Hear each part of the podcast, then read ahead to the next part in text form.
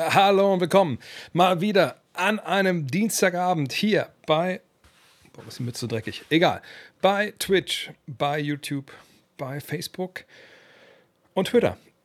Wozu? Ja, zum NBA Live-Fragen-Stream presented by Tissot. Das seht ihr hier. Und von diesem geilen Teil, was mittlerweile alle kennt, die T-Touch Connect Solar, der ja, offiziellen Uhr der NBA. Ich glaube, ist es sogar mittlerweile, ist es nicht mehr.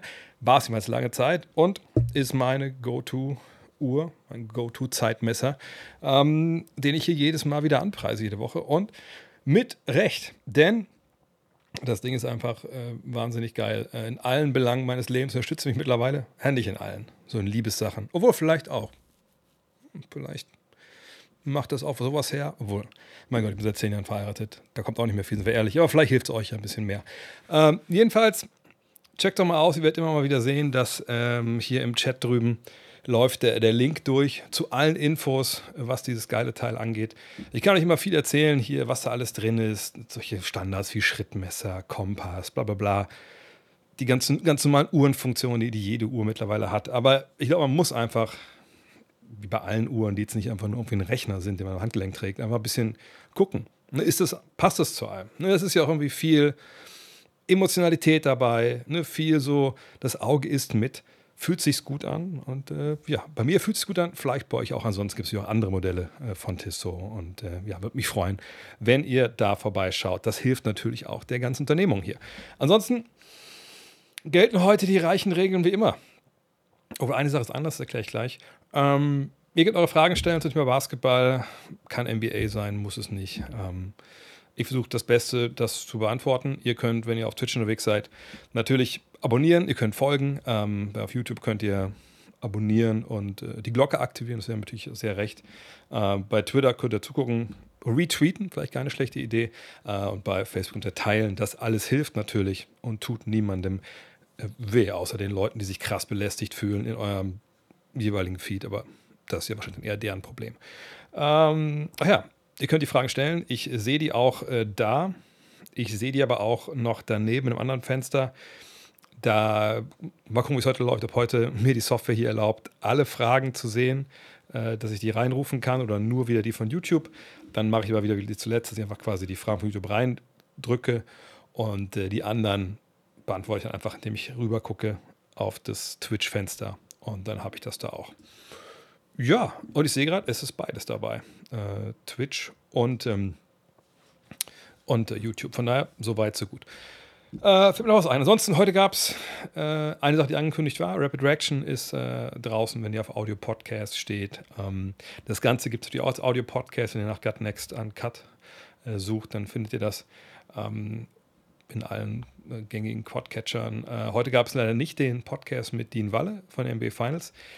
Aber eigentlich einen guten Grund, denn ähm, Dean ist da in Miami, heute Morgen angeflogen, ist dann direkt in die Arena. Es ist ja immer in den Off-Days, mittags so das freie Training, sage ich mal, wo man dann hingeht. Und dann ist erst die eine Mannschaft dran, äh, die kommt in die Halle erstmal alleine, dann trainieren die so ein bisschen. Und wenn die fertig sind, ähm, dann äh, machen die quasi ihre halbe Stunde, je nachdem, Medienzeit. Also das ist das, was ihr immer seht, wenn die Leute auf die Podien gehen und da reden. Oder eben auch die, die nicht aufs Podium sollen, die sitzen dann draußen rum. Und ähm, Dean hat mir geschickt, er hat wohl mit DeAndre Jordan ein bisschen alleine sprechen können. Gut, ich glaube auch nicht, dass der gerade so gefragt ist, aber natürlich cool. Äh, will er mir noch schicken heute. Das, glaube ich, bauen wir morgen dann in den Podcast mit ein. Und dann ist es so, wenn ein Team dann fertig ist mit seiner Medienzeit, kommt das andere Team, macht zuerst die Medienzeit und dann trainieren die so ein bisschen. In der Regel ist das meistens ein bisschen Shoot-Around, ähm, ein bisschen anschwitzen. Ja, und dann ist es der Tag vorbei. Äh, von daher gibt es dann morgen den äh, Supporter-Podcast mit Dean, wo wir darüber sprechen, was war nochmal in Spiel 2, aber nicht viel mehr auf Spiel 3 vorausblicken und er soll ein bisschen erzählen, was er da gesehen hat ähm, in der Arena. Deswegen habe ich ihn ja auch dahin geschickt. Ne? Ist ja, er ist ja nicht zum Spaß da, obwohl das in Miami sicherlich schwer ist, da nicht zum Spaß zu sein. Ja, ansonsten haut eure Fragen rein. Ähm, Themenmix, wie immer ihr das wollt. Äh, ich beantworte alles nacheinander weg. Wenn irgendwie eure Frage ein bisschen braucht, dann einfach nochmal gerne mal neu stellen. Ansonsten dauert es halt eine Weile, bis ich mich hier durch, äh, durchgearbeitet habe. Fangen wir vorne an. Oh, diesen Monat 2K23 äh, umsonst auf der PS5. Ja, das ist vielleicht keine schlechte Chance mal reinzugucken, ein bisschen zu daddeln. Natürlich ein bisschen schwierig, jetzt irgendwie My Team anzufangen oder, oder My Career oder so, aber für ein bisschen zocken ist doch gut und kann man ein bisschen mal gucken, ob man es vielleicht dann im nächsten Jahr sich ersteht, obwohl ich da natürlich immer gucken würde, was die neue Version bringt. Das ist ja immer, immer ganz wichtig. Oh, wer macht's? Bonn oder Ulm? Mein Tipp Bonn in 4.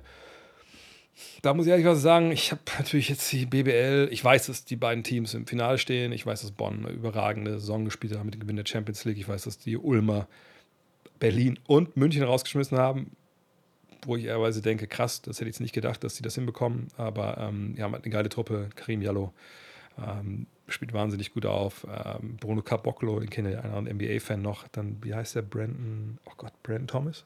Oh, lag mich nicht fest. Äh, Brandon Paul, glaube ich, ne? Geiles Team, freut mich total für Ulm. Äh, Tommy Claypie ist natürlich auch ein wahnsinnig toller Zocker. Mal gucken, ähm, wie weit es für die geht. Ähm, aber tippen, wahrscheinlich wäre mein, Top auch, mein Tipp auch eher Bonn. Ähm, ne, das ist eine, eine, magische Saison, die die spielen. Ich will nicht sagen, dass sie in Ulm nicht magisch ist, aber eine Champions League-Sieg ist schon einiges wert. Auch wenn es natürlich nicht vergleichbar ist mit der Champions League im Fußball. Ähm, mit Thomas Isalo, den wir auch in der neuen Ausgabe haben. Das ist echt ganz geil, so neue Ausgabe unseres Magazins Blink. Kann, wenn das alles irgendwie geil läuft, in Anführungszeichen, dann haben wir auf dem Cover Nikola Jokic. Wir haben zwei Cover, aber Nikola Jokic auf dem Cover. Und wir haben ein Interview, ein langes Interview mit Thomas Isalo, dem Coach der Bonner, wem das, wer das nicht wusste, der darüber spricht, wie er halt ja, sein Team aufbaut, wie er sein Team Basketball spielen lässt, warum schnelle Entscheidungen besser sind, oft als richtige Entscheidungen in seiner, äh, in seiner Philosophie. Also da haben wir vielleicht echt ein sehr, sehr gutes Händchen gehabt. Mal gucken, ob das äh, alles hinkommt. Aber ich würde sagen, Bonn in 4 würde ja bedeuten, dass die in Ulm gewinnen. Ne? Ich würde es ihnen eigentlich eher gönnen, wenn sie zu Hause gewinnen, wenn ich ehrlich bin. Weil die Bonner Fans natürlich, also A ist ja Hartberg immer geil, ich habe das selber auch war auch selber, als ich noch in Köln gelebt habe, da ein paar Mal bei den Spielen und natürlich auch kenne ich den Verein. Man hat ja auch dann, wenn man sich Regionalliga oder unten gespielt hat, immer wieder auch gegen die, gegen die vierte, fünfte, sechste von denen gespielt. Auch als ich da Jugendtrainer war, haben wir viel gegen die Bonner äh, gespielt und die Anlage, die sich dahingestellt haben, einfach auch sehr, sehr cool. Von daher, ähm, ich würde es ihnen gönnen, fünf, ehrlich gesagt. Würde ich uns allen gönnen, weil fünf Spiele sich, ist unser Spiel sieben, ist ja Spiel fünf. Ähm, aber In 4, da kann ich, kann ich mitgehen, ehrlich gesagt. Moin aus Toronto. Oh, moin, Grüße nach Toronto. Toronto, wenn ihr äh, mal da sein solltet, ne? ich kann euch nur empfehlen, ich weiß nicht, ob äh, hier The Six Raptors den Laden kennt. Es gibt die, äh, berichtige mich, wenn ich als falsch liege, äh, bitte. Ähm, die Eishockey Hall of Fame ist in Toronto. Da war ich aber damals, das All-Star-Weekend da war, war ich nicht. Ich bin da nicht reingegangen, keine Ahnung warum. Ich bin doof. Ne? Aber da gibt es den, den, den geilsten Sportladen, den ich in meinem Leben gesehen habe. Und zwar ist der größte Sportladen für eine Sportart nur. Äh, und zwar nur für Eishockey natürlich. Ich glaube, das ist sogar in der Nähe von der, von der Hall of Fame, wenn ich mich richtig erinnere. Da musste man rein durch so ein, so ein Drehkreuz. Und ich glaube, dann direkt rechts war irgendwie so die Torwart, also Ecke, ich sag Ecke, das war zwei Quadratmeter wo dann eine Wand nur so die Schoner waren und alles Mögliche. Und dann hatten die da so ein Tor auch hingestellt. Da konntest du dich dann, wenn du dich eingekleidet hattest, hingehen. Und da war ein Spiegel, da konntest du halt so sehen, wie du aussiehst. Und so einfach wahnsinnig krass. Und einfach, was das für ein Laden war. Riesengroß, Schläger ohne Ende, Trikots, Schlittschuh. Gut, ich meine, man braucht hier eine gewisse Größe von so einem Laden, um das alles abzubilden. Aber das hat mich damals echt beeindruckt. Und Toronto auch einfach echt eine geile Stadt. Ähm, arschkalt und total unterkellert. Also du kannst wirklich von quasi von jedem Haus Downtown mehr oder weniger, ah, siehst du, ich kenne mich da aus. Ähm, du kannst quasi von jedem ähm, Gebäude der Stadt, also nicht von jedem der Stadt, aber jedem Gebäude der, äh, der Downtown, konntest du damals halt auch quasi, war das alles ein Tunnel, du kannst durch Tunnel gehen, weil es halt so arschkalt ist im, im Winter. Also ja, fand ich echt total geil. Toronto fand ich super. Wie läuft es mit dem Plan mit 50, äh, dank 50? Gut. Ähm, ich habe äh, gesagt, ich habe heute auch im Podcast kurz erzählt, ich habe einmal äh, so ein bisschen mit dem Gymnastikball von, von Blackroll gearbeitet. Das war härter als gedacht. Äh, heute habe ich dann aber auch noch mal ein bisschen hier im, äh, im, im ich kann es ja noch mal zeigen hier, uh, kann man das sehen? Einmal hier dran gearbeitet. Das war jetzt ein bisschen suboptimal. Eigentlich wollte ich ähm, ein bisschen mehr, ähm, also richtig heute auch wieder in ein Studio fahren, aber das hat dann, na, hältst du, äh, nicht geklappt weil meine Frau heute Morgen noch zur Arbeit musste. Ähm, aber war auch so, okay, ein gutes Workout. Jetzt fahre ich morgen halt äh, nach Braunschweig rüber, mache da noch ein bisschen, bisschen richtig, mal richtig den Tank leer. Ähm, und dann werde ich jetzt schauen, dass ich so ein bisschen, deswegen habe ich auch mit dem Ball angefangen, ein bisschen die Core hinbekomme. Und dann habe ich ja diese, diese Plyo-Box, wo ich ein bisschen jetzt springen will und so. Und langsam arbeiten wir uns ran. Und wenn ich denke, dass ich so auch von der Core stabil genug bin, dann werde ich mal auf meinem neuen Korb, der ist ja direkt hinter der Kamera, mal probieren, was überhaupt, was für die Höhe so sagt. Vielleicht schaffe ich es ja auch schon. Ähm, vielleicht fehlen noch ein paar Zentimeter. You're almost there, ne, wie ähm, Wesley Snipes so berühmt gesagt hat. Mal gucken. Hast du Dennis Post heute gesehen? Klingt für mich ein bisschen wie Abschied. Nee, habe ich nicht gesehen, aber ich kann gerne mal reingucken. Äh, ich hatte beziehungsweise heute mit, mit seinem Media Manager, sage ich mal, Kontakt, weil äh, wir ein Interview machen wollen, endlich dieses Jahr. Und da habe ich gefragt, wann denn Dennis aus dem Urlaub zurückkommt. Und da hat er gesagt, wüsste er jetzt auch noch nicht. Aber habe ich ihm gesagt, pass auf, ich bin bis dann und dann noch hier. Also Mitte Juli bin ich hier. Und ähm, also Sega Dennis ist in, im, im, Urlaub in, ich glaube, Mexiko, ne? Äh, ja. My Dog ist hier einmal. Ähm, dann hat er sein YouTube-Video, das habe ich gar nicht gesehen. Dann hat er gesagt, dass er dass er eigentlich Bonn auch vorne sieht im Finale. First Vacation with the Family. ich habe jetzt keinen Post gesehen. Ach, den Post wahrscheinlich. Uh, year 10 in the best league in the world, Lake Show, appreciate you for everything, we gave everything we have. Nö, das klingt nicht, ähm, das klingt nicht nach Abschied. Das ist einfach nur Saison, wir haben alles gegeben dieses Jahr, mein zehntes Jahr ist um man ist ausgeschieden. Da muss man nichts anderes äh, mit reinlesen, ehrlich gesagt. Kann das passieren, dass er geht? Natürlich. Ne, wir wissen nicht, ob die Lakers ihn behalten wollen. Ich würde es ihnen schon raten. Ne? Ähm, aber man spielt ja auch Geld so eine gewisse Rolle und so müssen wir mal abwarten, was passiert. Aber ich sehe da ehrlich gesagt nichts, ähm, was irgendwie auf Abschied hindeutet. Denkst du, die Heat können Denver knacken? Oder braucht es jedes Mal 50% Dreier, was wohl nicht passieren wird? Ähm, ich fand es spannend. Ähm, ich habe heute mal, auch während ich hier da machen war, ähm, mal nebenbei YouTube laufen lassen. Da gibt es so ein, zwei Kollegen, die relativ zügig alle möglichen Talking Head Shows von ESPN hochladen, bevor das bei ESPN dann passiert auf YouTube. Und habe ich da ein bisschen mal berieseln lassen, so was, was eigentlich so der Tenor da ist, was die Leute so erzählen.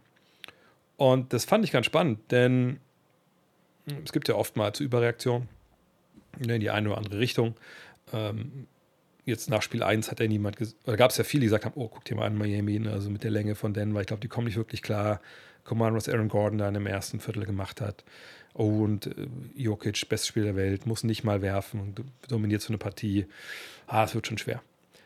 Jetzt im Spiel 2 haben sie es halt gewonnen, Miami. Ähm, sind nach einem doch relativ hohen Rückstand wieder zurückgekommen. Ich glaube auch Rekord ne, für, für Teams, die halt einen zweistelligen Rückstand äh, wettgemacht haben.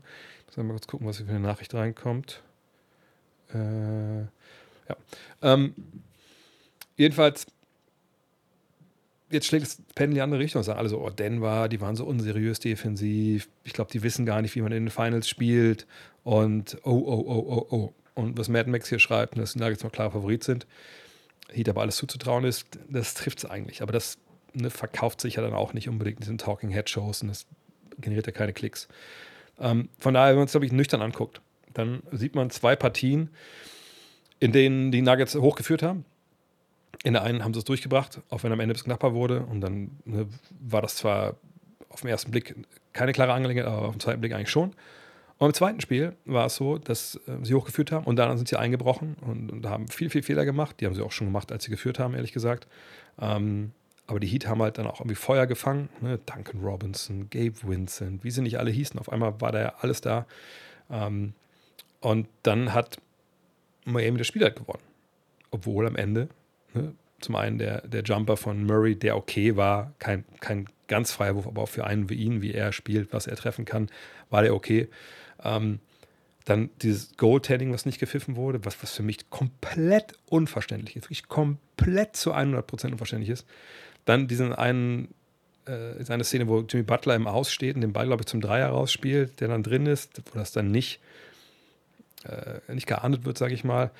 Ne, das war einfach auch eine knappe Nummer, muss man sagen. Auch obwohl Denver schlecht gespielt hat. Ähm, sagen gewisse Zahlen was anderes offensiv, dass es effizient war und so, ja, von mir aus gerne.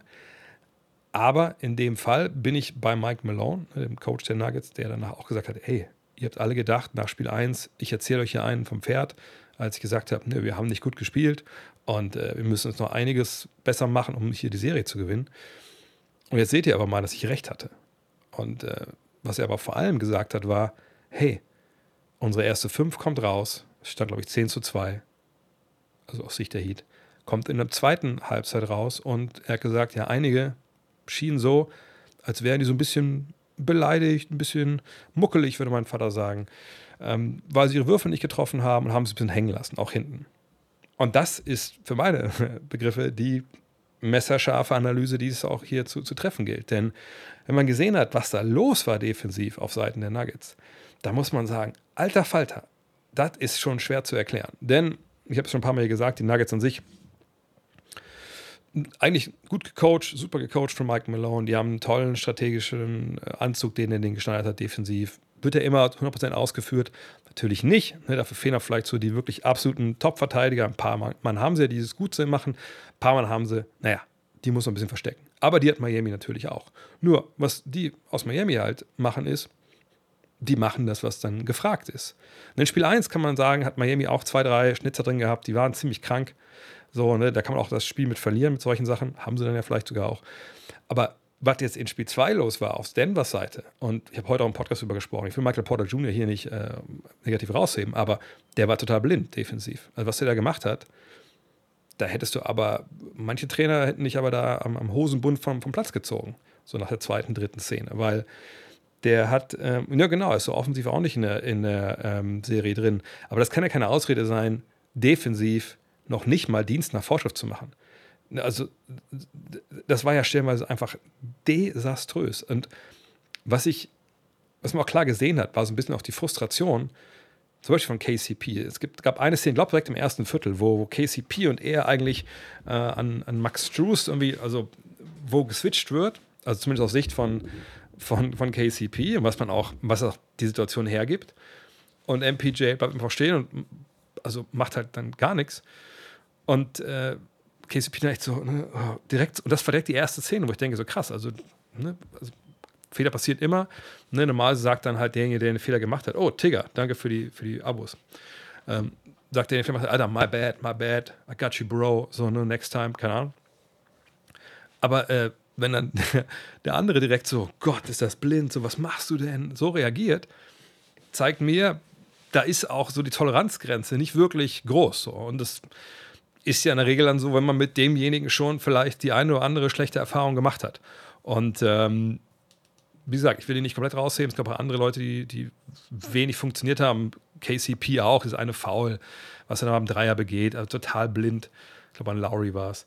Ähm, von daher, da muss einfach mehr gehen. Du kannst dir in, in so einem, in so einer Serie, wenn du Meister werden willst, nicht diese, was waren es, zehn Szenen leisten, wo du einfach auf alles kackst, was eigentlich mal ne, vom Trainer dem erzählt wurde, wie eigentlich verteidigt wird.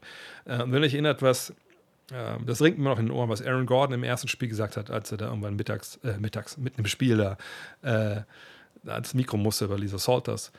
Da hat er gesagt, naja, ähm, es ist geil, wir sind alle interconnected, wir sind interwoven, vorne wie hinten, wir communicate, also wir reden viel. Und all die Sachen, die wir dann in Spiel 2 gesehen haben, die so wirklich schief gingen, deuten darauf hin, naja, da wurde nicht mehr geredet. Da war man eben nicht interconnected und man hat nicht zusammen halt äh, gespielt und sich wie eins bewegt. Und genau das haben wir über die Heat gemacht.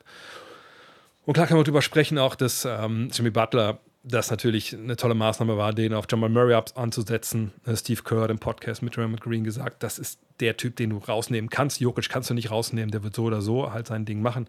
Aber wenn du Murray rausnimmst, dann nimmst du ihn diese Option. Und das haben sie gut geschafft. Und dann waren die Dreier eben drin. So. Denk jetzt aber, und das war eigentlich die Frage, ähm, dass die Heat das in jedem Spiel so machen können, dass die Nuggets immer so schlecht spielen und dass die Heat diese Serie gewinnen können. Sie können es, aber ich denke, es ist eher unwahrscheinlich, weil ich denke, dass, ich habe es auch, glaube ich, äh, nach dem Spiel gesagt, on air, ähm, nach, in der Nachanalyse, für Mike Malone, wenn er wirklich seinem Team nach Spiel 1 sagt hat, Alter, passt auf, hier, das waren die und die Fehler, wir hatten vorne Probleme, wir hatten hinten auch ein paar Breakdowns, die dürfen wir uns nicht leisten. Die werden in Spiel 2 jetzt kommen, die werden Vollgas geben. Wir müssen da sein. Ähm, wenn die ihm das nicht geglaubt haben, aus irgendwelchen Gründen, weil sie gesagt guck dir den Typ an, ey, weil das ist true, Robinson Love, alles Würste, so, was, was soll das, die werden uns nicht schlagen, dann hören die jetzt wahrscheinlich ein bisschen mehr zu. Da würde ich einfach jetzt mal von ausgehen wollen. Ähm, und äh, von daher ist das ähm, für ihn, glaube ich, ein ganz guter Hebel jetzt, nach dieser Niederlage, um wirklich zu sagen, hey Freunde, so und so sieht es aus, das geht eigentlich nicht. Ich bin immer noch dabei, dass Denver das schafft, einfach weil ne, die ja auch Adjustments bringen können. Ähm, ich würde aber sagen, nach wie vor sechs Spiele werden sie brauchen. Äh, 4-2 für, für Denver. Ähm, aber äh, ich bin gespannt. Spiel 3 ist jetzt natürlich in dem Sinne, äh, könnte man schon sagen, genau, der berühmte Schuss vor dem Bug. Ähm, manchmal brauchst du einfach auch, manchmal musst du auch diese Erfahrung machen. Ich weiß nicht, ob Michael Porter Jr ich hoffe, das erreicht den. Ne? Ähm, aber manchmal musst du die Erfahrung machen, dass du eben auf die Schnauze fällst, um das halt danach besser zu machen. Und nicht vergessen, die, ähm, die Heat, viele von denen waren ja schon in den Finals. Ne? Die haben ja eine gewisse Erfahrung auch in Conference Finals. Auch in diesen Playoffs natürlich auch in Spiel 7 gewesen. Äh, von daher, ähm, aber ich denke, die Denver Nuggets haben da auch noch Raum zu wachsen. Und ich bin wirklich mal gespannt, was MPJ jetzt in Spiel 3 macht. Ähm, weil noch so ein Stinker-Spiel, wenn du drei Spiele in Folge halt dann nicht, nicht performst, das ist dann schon, das ist dann schon, schon rough. Und dann, ich meine, die haben die ganze Postseason ihre erste fünf nicht geändert. Ich denke, es wäre jetzt auch verfrüht, da etwas zu machen. Aber spätestens dann denkst du vielleicht drüber nach. Ah, aber gerade wenn, wenn Murray ausgeschaltet wird, sage ich mal, oder weitgehend rausgenommen wird, dann brauchst du eigentlich Michael Porter Jr. als Scorer, äh, weil sonst ist ja auch keiner im Kader, der das so, so übernehmen kann. Ebenfalls freue ich mich brutal auf, auf Spiel 3. Glaubst du, Doka ist ein guter Coach für die Rockets? Ja, warum nicht? Ich meine, die Rockets sind eigentlich eine Mannschaft äh, mhm.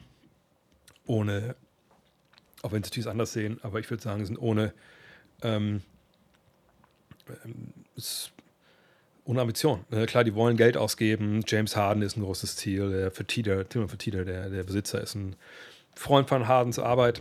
Er kennt ihn ja auch, obwohl er ihn daher auch ein bisschen von hinten erdolcht hat mit seinem Abschied. Ähm, aber äh, ich, ich glaube, Udoka, der kann natürlich da eine Kultur etablieren, die bis jetzt nicht wirklich da war.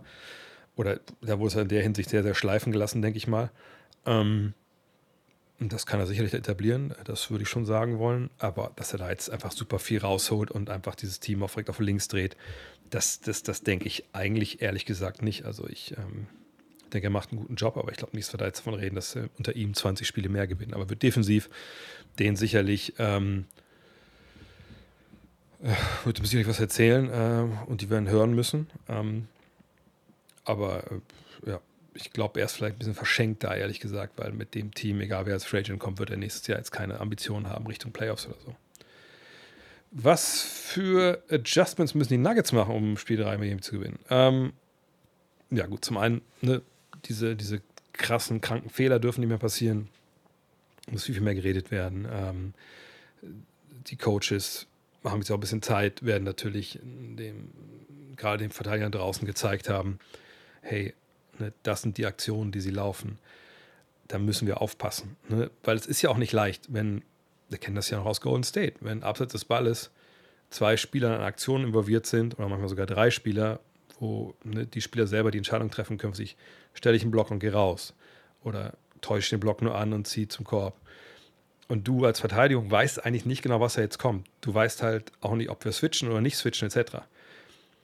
Da kannst du den Jungs auch nicht alles vorgeben. Du kannst nicht immer so eine What if, ne, if this, then that, kannst du nicht immer aufmachen, sondern musst auch ein bisschen von der, hm, sage ich mal, ähm, ein bisschen von dem Instinkt oder von, von, ne, von, der Entscheidung in der Situation musst du halt äh, dann auch leben.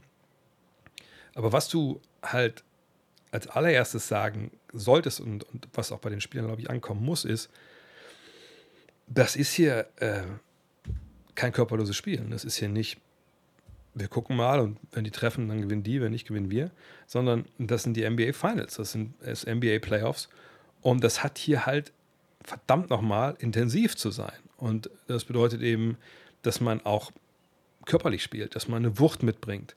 Ne? Und das haben sie nicht gemacht. Also es war jetzt ja auch kein super physisches Spiel von, von den Heat. Aber wenn, was, was ist das Beste, was du machen kannst gegen Schützen abseits des Balles, die irgendwie sich abstreifen wollen und da so ein bisschen ihr Timing äh, spielen? Das ist gleich wie früher gegen, gegen Golden State. Wenn, weiß ich, Steph Curry und Clay Thompson da hinlaufen wollten und wollten abstreifen und der eine kommt hier raus, der andere da und du weißt nicht genau wer, wo, was, dann ist das Beste, wenn die, wenn die da hinlaufen wollen, da nicht ankommen. Wie kommen sie da nicht an? Naja, wenn du dich vorher denen in den Weg stellst und sagst, okay, du kannst da hinlaufen, aber wenn, dann musst du durch mich durchlaufen. Oder wenn du, wenn er da hinlaufen will, du bist Schulter zu Schulter, sagst, mein Arm gehört aber hierhin und ihn dann rausschiebst, dass er diesen Winkel nicht bekommt für den richtigen Block und so. Das sind so viele Graubereiche, sage ich mal, die man eigentlich besetzen muss, damit nicht das rauskommt, was der Gegner will. So, das musst du hin. Du musst, du musst ähm, den Rhythmus zerstören. Du musst auch da gucken, was erlauben eigentlich die, die Refs an dem Tag. Ne, ist es eigentlich vollkommen okay, wenn ich mal meinen Gegenspieler, bevor er losläuft, so an den Armen festhalte. Wenn ihr euch mal alte Videos anguckt, ne, auch 2016 zum Beispiel, ähm, Cavs gegen, gegen Warriors, da waren stellenweise ähm, äh, auch Szenen dabei, wo J.R. Smith Steph Curry so festgehalten hat. Abseits des Balles. So. Und das sind eigentlich Sachen, die nicht passieren sollen. Ne, Freedom of Movement, da gab es ja zuletzt auch ein paar, paar Regeländerungen oder Anpassungen. Aber äh, genau da würde ich jetzt mal ansetzen wollen, wenn ich, äh, wenn ich die Nuggets wäre. Und ansonsten eventuell mal schauen, dass ich den guten Jamal Murray ein bisschen äh, in Bewegung kriege, dass er einfach ein bisschen laufen kann, auch nach ein, zwei Blöcken dann vielleicht einen Ball bekommt, dass Jimmy Butler auch aus diesem Matchup rauskommt. Das sind so Sachen, die ich mir anschauen würde. Hast du gesehen, gehört, wie Stephen A. Smith Scotty Pippen zerlegt hat? Wie stehst du zu den Aussagen? Habe ich ehrlich gesagt nicht. Ähm, ich habe ja selber Scotty Pippens Aussagen letzte Woche schon einsortiert. Ähm, von daher, äh, ich weiß nicht, was, Stephen A. da gesagt hat, aber ich, ich habe auch schon gesagt gehabt, also Scotty Pippen, das ist schon ähm, schwierig. Ist er jetzt immer, immer wieder versucht, irgendwie da ähm, Michael Jordan einen reinzudrücken sagt, seit Last Dance, wo er für seine Begriffe da irgendwie schlecht dargestellt wurde, hm, hat er jetzt da diesen, ja, diesen Drang, das so zu tun. Jetzt zu sagen, dass, dass Jordan ein schlechter Basketballer war, bevor Pippen dahin kam, na gut, ich meine, ah, der Traveling Cocaine Circus, der vorher mit ihm gespielt hat, dass er denen nicht vertraut hat, das kann man ja verstehen. Ich glaube, es gab einen ganz witzigen, ganz witzige, und ich bin so kein Meme-Freund, was solche Sachen angeht, wo so Dinge auch auf der Vergangenheit wieder rausgeholt würden, werden oft, aber in dem Fall, ne, dass Jordan damals ja Baseball spielt, und dann gibt es ein Foto von Pippen, wie er da sitzt und seine, einen Fuß hochhebt, ne, hat auch Jordans an und zeigt so auf das Jordan, auf den Jumpman, aufs Logo nach dem Motto, hier, komm zurück, komm zu uns kann es sein, dass er da schon wieder ein toller Teammate war und früher war das halt nicht. Aber wie gesagt, ich bei Pippen, das ist schon, das ist schon schwierig. Ist auch ein bisschen tragisch, finde ich, dass er das immer wieder so nach außen kehrt. Und nochmal, ne, Last Dance war keine neutrale Doku. Ne, das war, äh, ja, das war schon sehr geschönt, auch in vieler Hinsicht. Aber äh, dass Pippen halt so durchdreht alle ein, zwei Jahre, ist schon, schon ein bisschen traurig, ehrlich gesagt.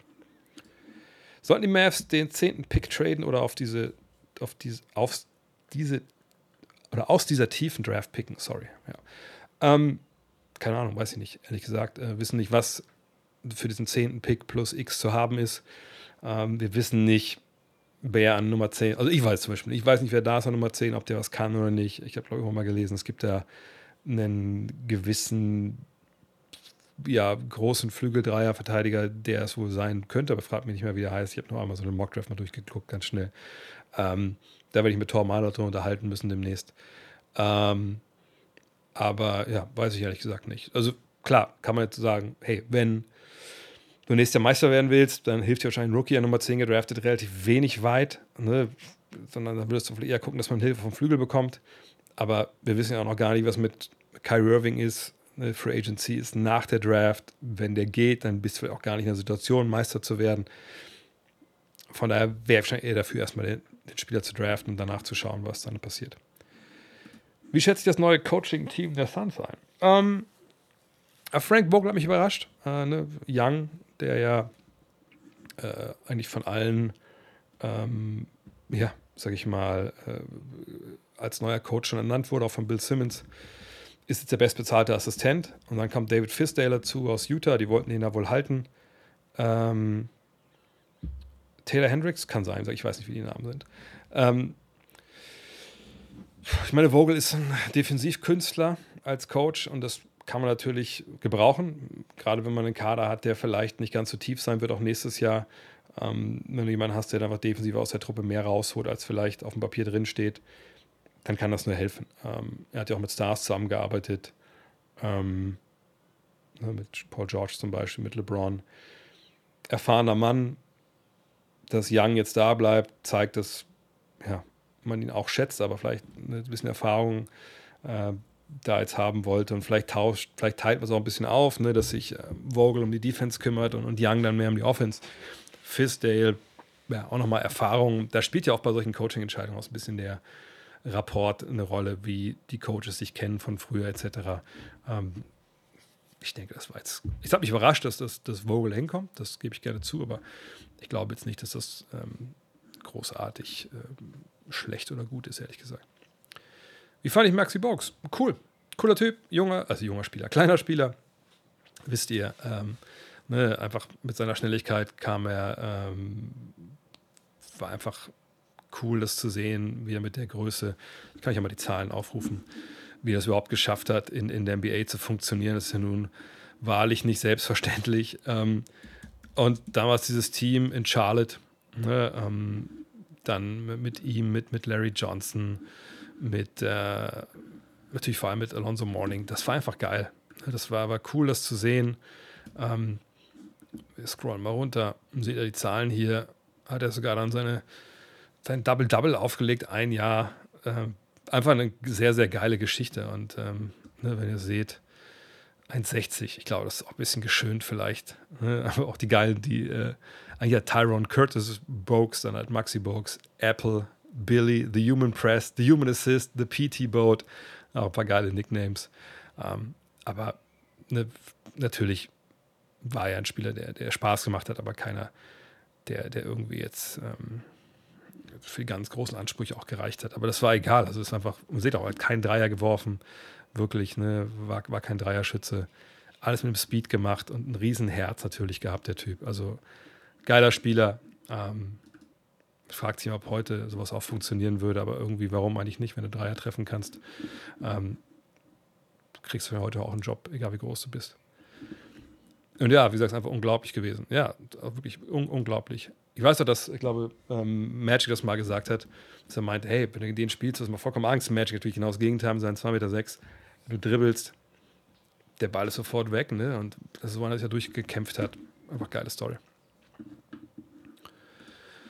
Nachdem Michael Bridges ein Net bleibt, denkst du, Sean Marks wird das Team für nächste Saison um, um ihn aufbauen?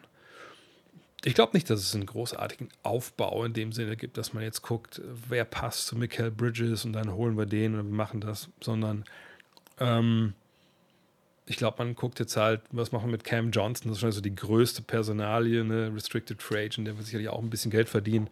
Ähm, wenn man den jetzt ein bisschen zu wenig bezahlen möchte, glaube ich, kommt jemand anders und gibt ihm halt dann Gut, natürlich einen niedriger dotierten Maximalvertrag, ähm, aber der wird sicherlich seine Bag bekommen, wie es so schön heißt heutzutage. Ähm, und dann muss man ein bisschen gucken. Ne? Ähm, ich denke, das wird eher so more of the same sein, weil ich glaube und ich glaube, dass in diesem, äh, in diesem Sommer jetzt, was die Netze angeht, sich da großartig viel bewegen wird. Ähm, aber warten wir es mal ab. Also die Frage ist natürlich immer, was, was gibt es für Angebote für die Leute, die du im Kader hast, dass es irgendwie einen großen Trade gibt oder so würde ich jetzt eher nicht erwarten, ehrlich gesagt. Warum heißt die Ausgabe Blink? Das war Jans Idee. Äh, also Blink im Sinne von so, du blinzelst und in dem Moment passieren halt auf Masterfeld tausend Sachen. Äh, oder du triffst eine Entscheidung eben in, in, in, in Augen, im Wimpernschlag.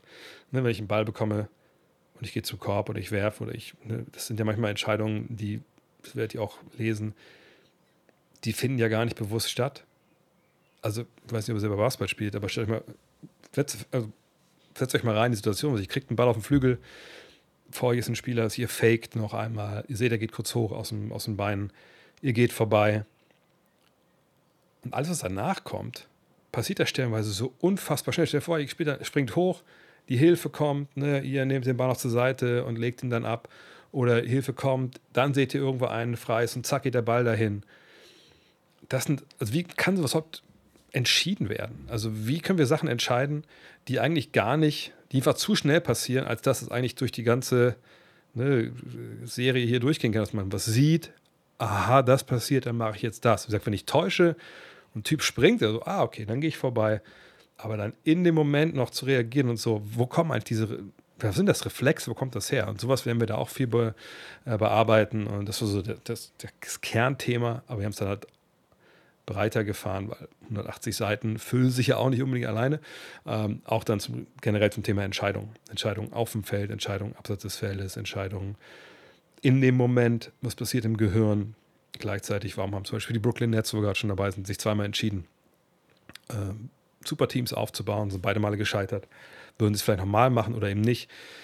Ist denn der Prozess von Sam Hinkie eine Entscheidung gewesen, die sich im Endeffekt gelohnt hat oder war das ein Fehlschlag? Also solche Sachen beleuchten wir, beleuchten wir halt auch. Was ist mit Sue Bird, ne, beste Point Guard aller Best Point Guardin, muss man auch gendern, ich weiß gar nicht. Ich habe Point Guard wahrscheinlich. Die beste Point Guard aller Zeiten.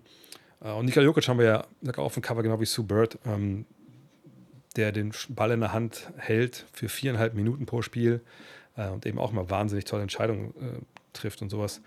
Ähm, ja, so ist alles da drin.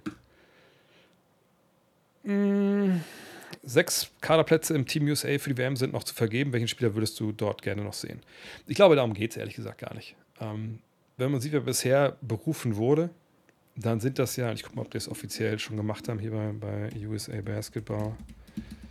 Ähm, dann sieht man ja, dass es jetzt eher nicht die Stars sind, ähm, die wir so verorten, denke ich momentan, ne, wenn es um ähm, das Nationalteam ähm, ne, der, der besten Basketballnationen der Welt momentan geht. Ne, also die am meisten gewonnen haben. Und wenn wir mal gucken, den Kader, ich gucke mal gerade, Roster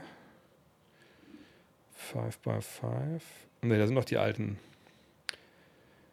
So, und ähm, ne, also die Namen, ich kann jetzt trotzdem mal raus, wer, wer jetzt dabei ist. Also Austin Reeves ist auf jeden Fall dabei, das wisst ihr. Deswegen spielt er nicht für Deutschland, ähm, weil er doch von Amerika gefragt wurde, was ja auch vollkommen okay ist. Ähm, so, wo haben wir denn hier den? Äh, gestern habe ich es auch ge getweetet. Ich tweete zu viel momentan, denke ich, war einfach so viel. Oh. Ich habe auch zum Beispiel alle Inhalte der Blink-Ausgabe auch bei Twitter reingehauen. Ah, hier. Ähm, Genau, ich glaube, sind das jetzt alle? Ich weiß gar nicht. Zählen wir durch hier. Also, zwölf können mitfahren. Und ich weiß gar nicht, ob es jetzt erstmal. Oh, warte mal, ich muss ein bisschen tiefer ziehen, glaube ich, alles hier. Genau. So, und ich glaube, es sind jetzt erstmal auch. Äh, ich weiß nicht, ob die nur zwölf berufen, ob sie mehr berufen, um so Tryouts machen. Ich weiß ehrlich gesagt nicht. Aber seht ihr das da. Michael Bridges dabei, ähm, Anthony Edwards, Austin Reeves, Bobby Portis und Brandon Ingram, glaube ich, noch und Jaron Jackson Jr. Das sind die, die bisher äh, fix sind. So. Aber wie gesagt, wenn ihr das lest, dann seht ihr ja auch, okay, ähm, da fehlen jetzt halt Anthony Davis, LeBron, Durant, so diesen, die sehen wir alle nicht. So. Ähm, und die Frage ist ja nicht immer nur, wen nominiert jetzt Grant Hill, ne, das ist ja der Manager, sage ich mal, der Oliver Bierhoff, der, ähm, der Amerikaner am Basketball, sondern wer hat überhaupt Bock? So, wer will mit? Da wird sich viel lang jetzt gesprochen und dann ist ausgeschangelt. Und da bin ich gespannt. Ähm, Hätte man jetzt selber gerne ein paar Spiele, die man sehen würde, aber im Endeffekt geht es darum ja nicht. Es ist nicht so, dass jetzt, wenn du sagst, ey, Durant, komm mit, Dame, komm mit, äh, Davis, komm mit, dass die sagen, ja, los geht's. Vielleicht hätten sogar einige Bock, aber das würde man schon hinterlegen beim, bei Grant Hill, wenn man spielen möchte. Von daher, ähm, ich weiß ehrlich gesagt nicht, wenn ich das sehen wollen würde. Ich glaube, es wird eine interessante Mannschaft, auch mit den jungen Leuten, die sie da jetzt haben. Äh, Jalen Bruns hat auch schon zugesagt, glaube ich. Ne? Äh, von daher, ja, auf, auf, die freue ich mich ehrlich gesagt. Ich bin ja bei der WM dabei, äh, dann auch in Manila. Von daher, das, das war sehr, sehr cool.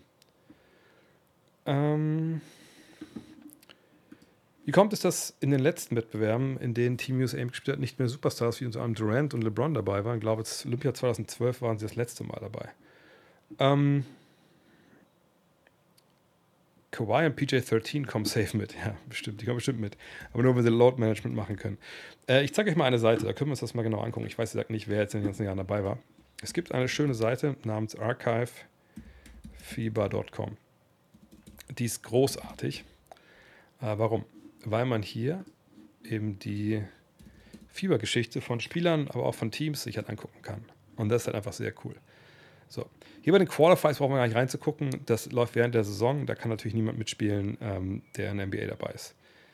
Äh, hier auch nicht, aber wir gucken. 2016. Wen hatten wir da in dem Kader? Da sehen wir Butler, Durant, Jordan, Lowry, Barnes, DeRozan, Irving, Clay Thompson. Ja, da würde ich schon sagen, das ist schon, das ist schon star-studded. Ähm, von daher war es da auch so.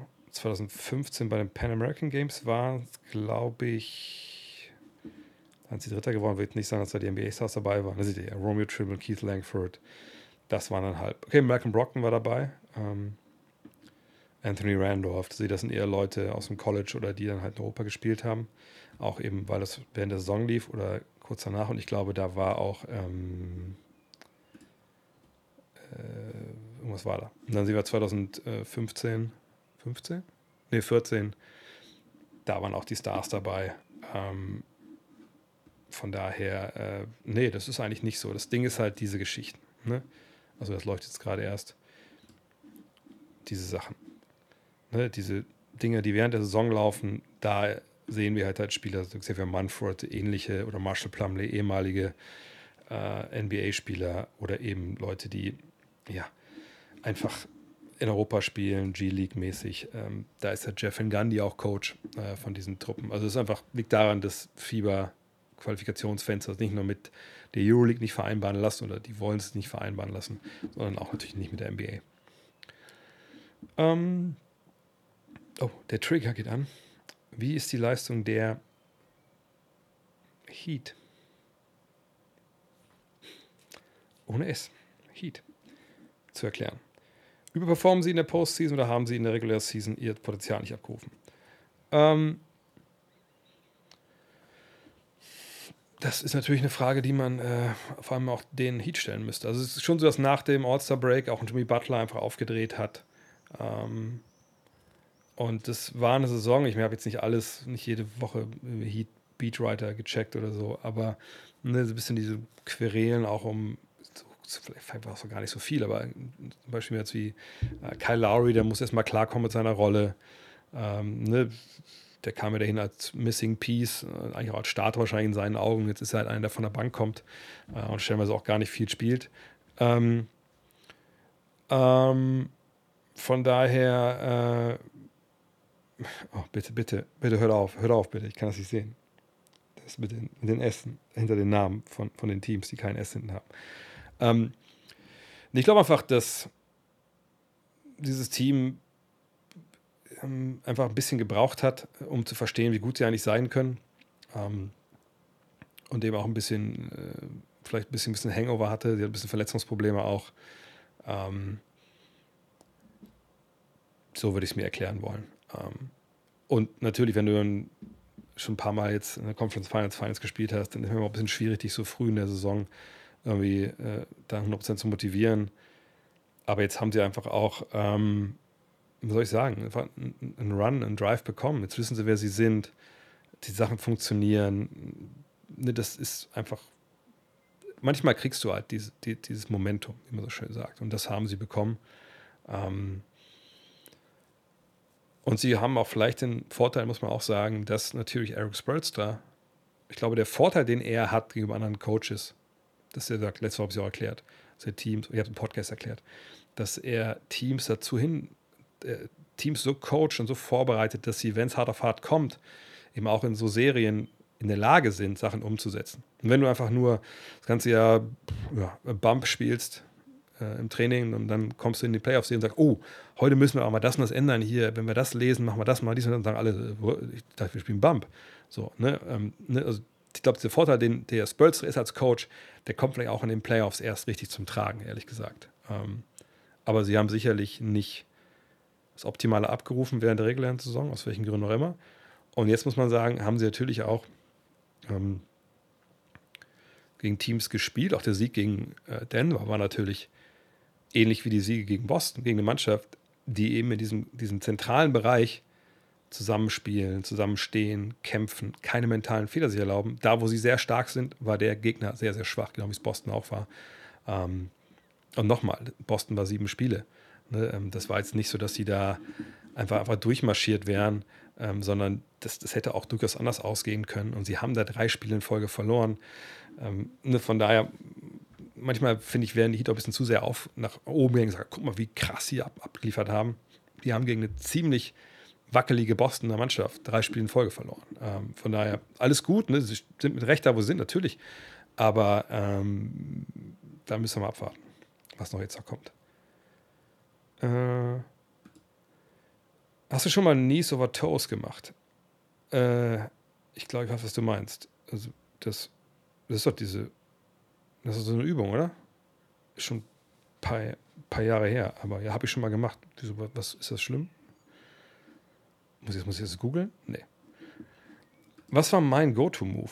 Ähm, das hat sich über die Jahre, glaube ich, ein bisschen verändert. Ähm, als ich in der Jugend war, da habe ich ja mit 1,97 irgendwie auch Center spielen müssen, dann noch äh, in der B-Jugend, in der A-Jugend, da hatte ich eigentlich ganz gut so ganz gute Moves im Rücken zum Korb, Drop-Step und dann Täuschung und dann Auflösen, Center-Schritt äh, oder auch ein Fadeaway. Alle hatten Fadeaways, die in den 90ern groß geworden sind, nachdem Jordan den uns allen gezeigt hat.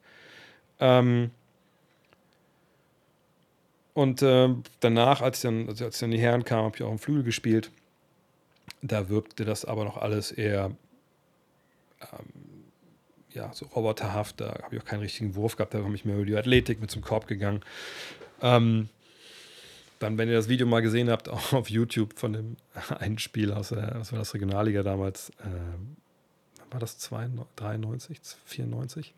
Ähm, da war es dann augenscheinlich mehr der Mitteldistanzwurf dann ähm, später, als es immer so als Spieler fertig war, ähm, würde ich sagen, war es wahrscheinlich vor allem der Drive, genau gegen Rotenburg, ähm, äh, vor allem der Drive, ähm, auch mal ab und zu ein Dreier, äh, meistens aber Catch and Shoot. Ähm, richtigen Go-To-Move, wahrscheinlich einfach der, der billige Drive über rechts. Obwohl am Ende der Karriere würde ich sagen, war es dann eher dieses Reinziehen, immer die Augen oben haben und dann eben klack, klack, klack, klack, klack, genau das Skandal, Skandal damals am Ende gegen Rotenburg. Ähm, nicht spoilern. Ähm, ich war einfach dann so ein bisschen, ich sage es immer, ich sage immer so, äh, Joe Ingles ist ein bisschen mein, mein Spirit-Basketballer. Ähm, noch weniger athletisch als Joe Ingles, mit einem schlechteren Wurf. Das, vielleicht noch ein bisschen athletischer als er vielleicht.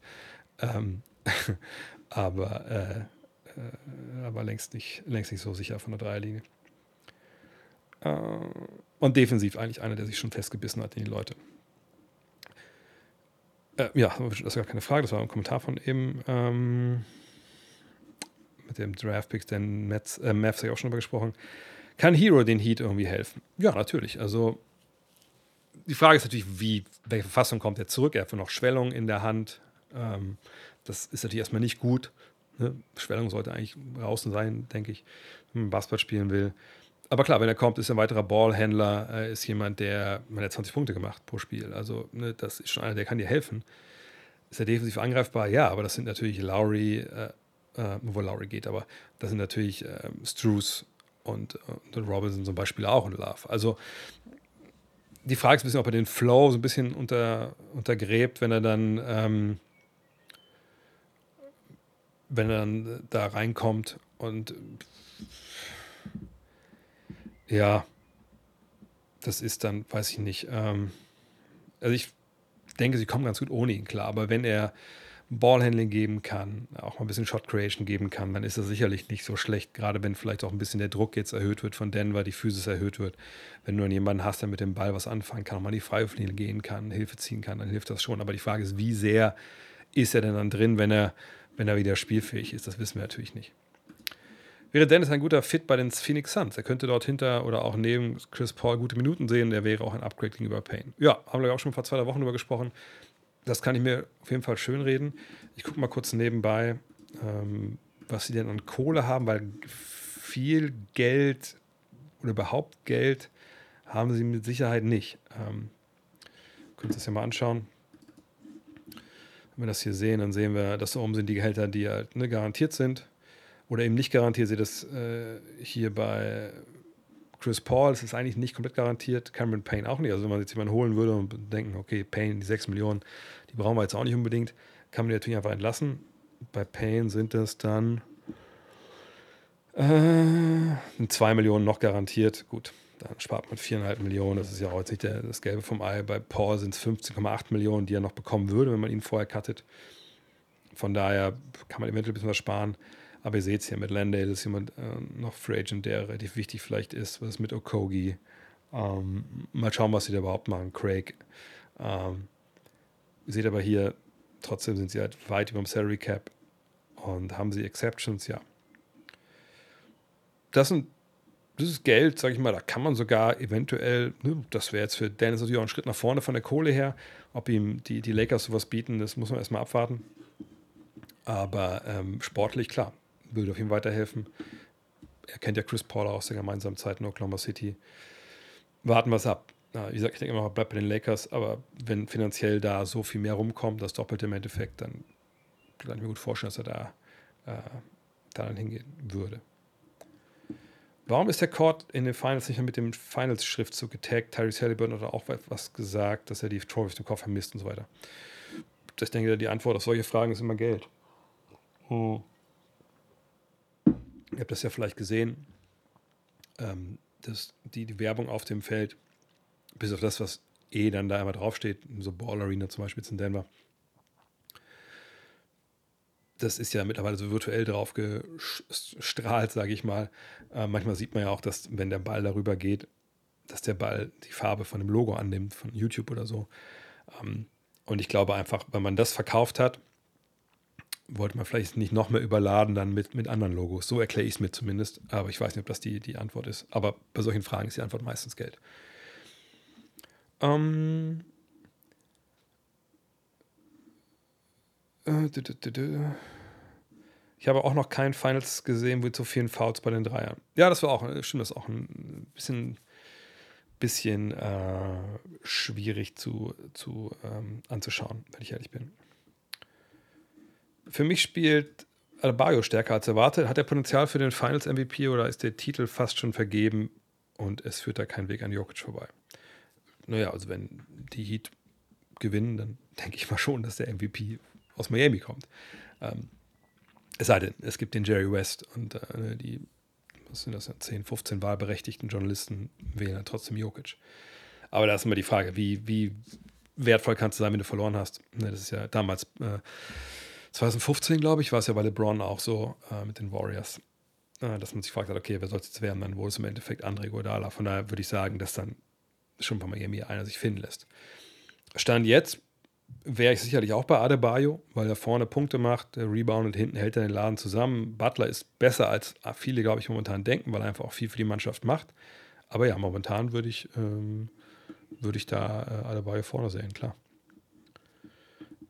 Äh, Monty Williams bei den Pistons, Imoloka bei den Rockets, geht es für beiden jetzt bergauf. Also, Udoka habe ich schon drüber gesprochen.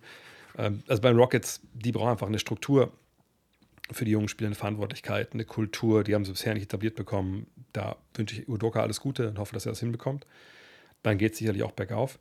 Ähm, wo ich mich halt frage, wer von, von den Youngstern da im Endeffekt dann jetzt so der Franchise-Play ist, für den er sich auch schon hält. Ne? Ich meine, so, so Green und, äh, und Porter, gerade bei, bei Green ist ja, der ist noch jung, aber bei Porter weiß ich nicht, ob der wirklich so die Reife hat, aber das kann ja alles auch kommen. Ne? Manchmal, manchmal Leute, die sehen ja relativ spät das Licht dann erst. Ähm, aber sorry, puh, was ist heute los? Ähm, aber Williams bei den Pistons mag ich total. Ich meine, das ist der bestbezahlte Trainer der Liga, das sollte man eigentlich gar nicht glauben. Ähm, aber der jetzt auch mit Steven Silas, ja quasi der Vorgänger von Udoka bei den Rockets, ist ja Assistant jetzt auch dann von, ähm, von, von Williams in, in, ähm, in Detroit. Ich glaube schon, dass die ganz entspannt und ruhig mit den Jungs arbeiten können. Und das wird auch bergauf gehen, aber ob es jetzt vielleicht klare Steigerung gibt von den äh, Siegen her. Ich meine, bei den Pistons, wenn Cunningham mal gesund bleibt, das wäre natürlich wichtig.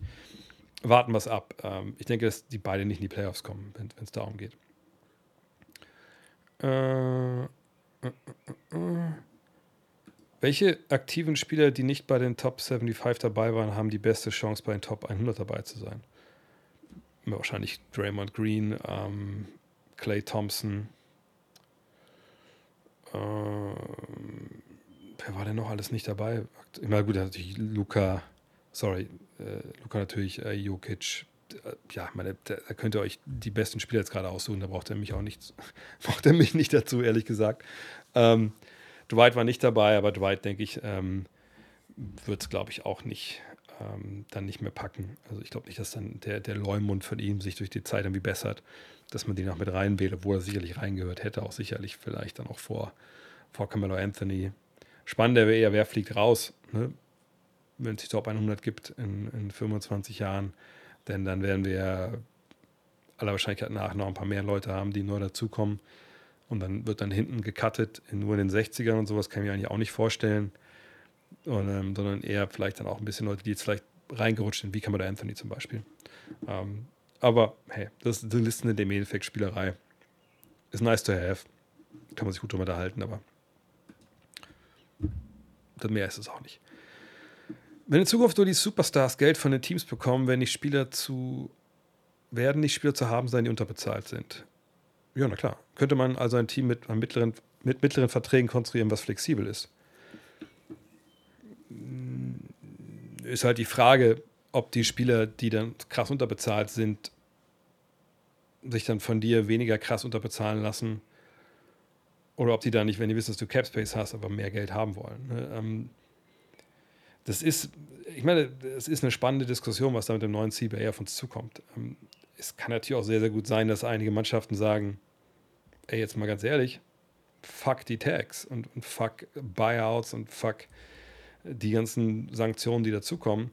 Wenn wir geile Spieler bekommen können, dann holen wir uns die für das Geld. So. Ähm, also die Ausnahmen wird es immer geben. Und jetzt ein Team sich hinzubauen, sagen wir mit wenn wir von 15 Spielern ausgehen und davon sich sind, sind 7, 8 Mittelklasse-Verträge, okay. Aber dann ist natürlich die Frage, kriegst du damit genug Shot Creation hin, ohne Superstars, um dann trotzdem mitzuspielen. Natürlich kannst du so ein Team aufbauen dir, ähm, aber ich glaube, die Wahrscheinlichkeit ist dann nicht so ganz hoch, dass das dann wirklich viel Erfolg hat. Du sprichst in deinen Pods immer mal von Serien, die auf dem Papier klar waren, 4-0, 4-1, aber am Ende doch knapp sind. Hast du dafür Beispiele? Mir fallen immer die Finals von 95 ein. Ja, das ist ein Beispiel natürlich für einen Sweep, der knapp war. Ähm, ich suche mal kurz eine, eine ähm, raus. Eine Saison, die mir gerade sofort präsent ist. Ähm, wartet, wartet, wartet. Äh, da. Da sind wir nämlich im Jahr 2012. Denn damals, kann ich ja wieder sagen, ich war in der Halle, ähm, gab es ja Oklahoma City gegen, ähm, gegen Miami, äh, zum ersten Mal das Duell ähm, Durant gegen James. Und gut, wenn man jetzt die Zahlen sieht, denkt man, ja gut, das ist dann so knapp. Ne? Klar, Oklahoma City mit elf gewonnen, mit vier verloren, mit sechs verloren, mit sechs und dann am Ende äh, halt richtig und dann mit vier Spielen in Folge verloren. Aber ähm, ne, das war in der Halle da auch, ey, das war echt krass, dass man dachte, oh Mann, ey, die sind echt, die sind wahnsinnig nah dran, äh, an, an, daran, dass das dieses Ding gewinnen.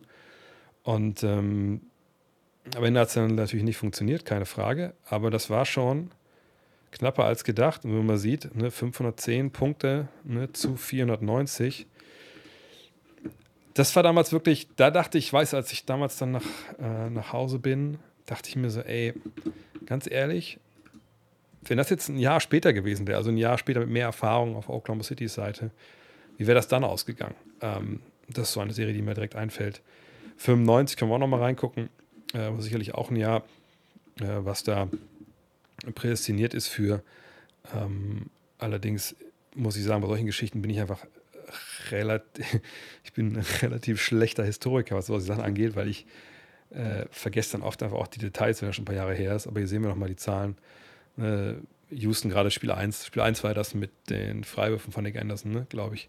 Ähm, Spiel 2 dann klar, aber Spiel 3 äh, auch knapp. und am Ende dann wieder klar. Aber äh, gerade wenn du Spiel 1 halt äh, dann gewinnst, wenn, wenn du Orlando bist, dann ist, glaube ich, was ganz anderes. Dann gehst du anders in diese Serien rein. Und manchmal sind es diese einzelnen Partien, die dann einfach auch so voll das Momentum halt ändern. Und ähm, da sprechen dann auch quasi äh, stellenweise die, die Zahlen gar nicht so die Wahrheit. Also nur mal als Beispiel, du kannst ja auch Serien haben, wo es super knapp ist und hast du über diese eine Minute, zwei Minuten, auf einmal alles, kann, kriegst zwei, drei Dreier in Folge. Auf einmal verlierst du mit, mit zehn doch, obwohl du halt eigentlich die ganze Zeit mit zwei dran warst oder so.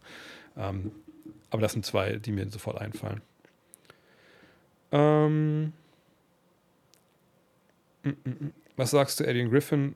Denkst du, er verdient eine Chance? Ja, denke ich auf jeden Fall. Ähm, gesagt, über Jahre schon immer Verlosung dabei gewesen.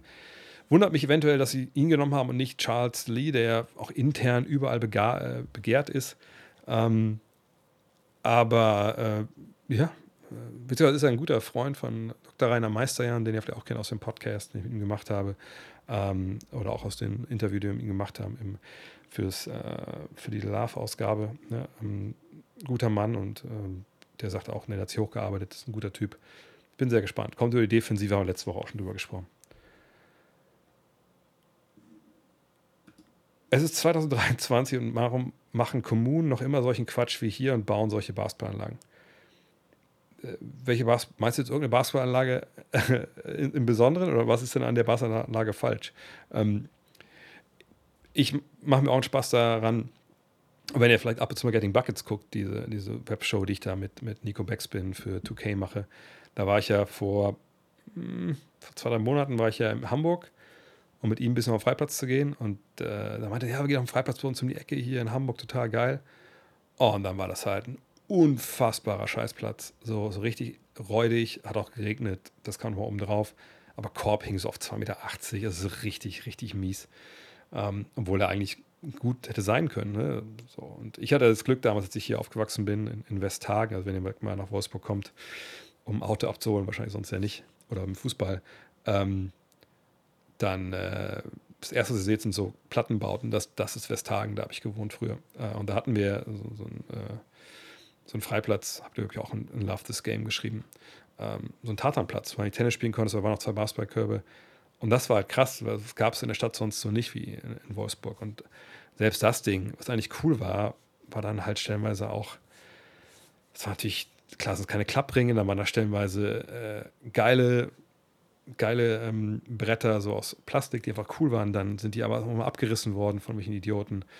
Dann äh, gab es dann so ein, diese, kennt ihr auch diese, diese Ghetto-Körbe, nenne ich die mal, so aus, so aus so Gitter, äh, nicht Gitter, also wie nennt man das denn? Also so, so rechenmäßig, ne? Also diese, diese ganz dicken, ja, so Gullideckel quasi fast so, ne? Wo dann halt äh, der Korb dran geschraubt wird, viel zu fest, muss immer nicht direkt reintreffen, über Brett geht da gar nichts. Aber der Grund, warum natürlich es viele schwachsinnige Basketballanlagen ist, dass einfach auch Leute einfach keine Ahnung vom Basketball haben, die das entscheiden. Punkt. Also in Köln äh, war es so, äh, dass Klaus Zander mal eine Zeit lang da am Sportamt gearbeitet hat. Der, und Klaus Zander, wer den kennt, äh, Legende, legendärer Center ähm, der deutschen Nationalmannschaft. Äh, der wusste natürlich, wenn er so bewilligt hat, äh, was da, was da hingehört. Viele wissen es aber natürlich nicht. Und dann, ja, Fußballplatz kann jeder bauen. Ne? Halbwegs eben, zwei Tore, alles klar, läuft.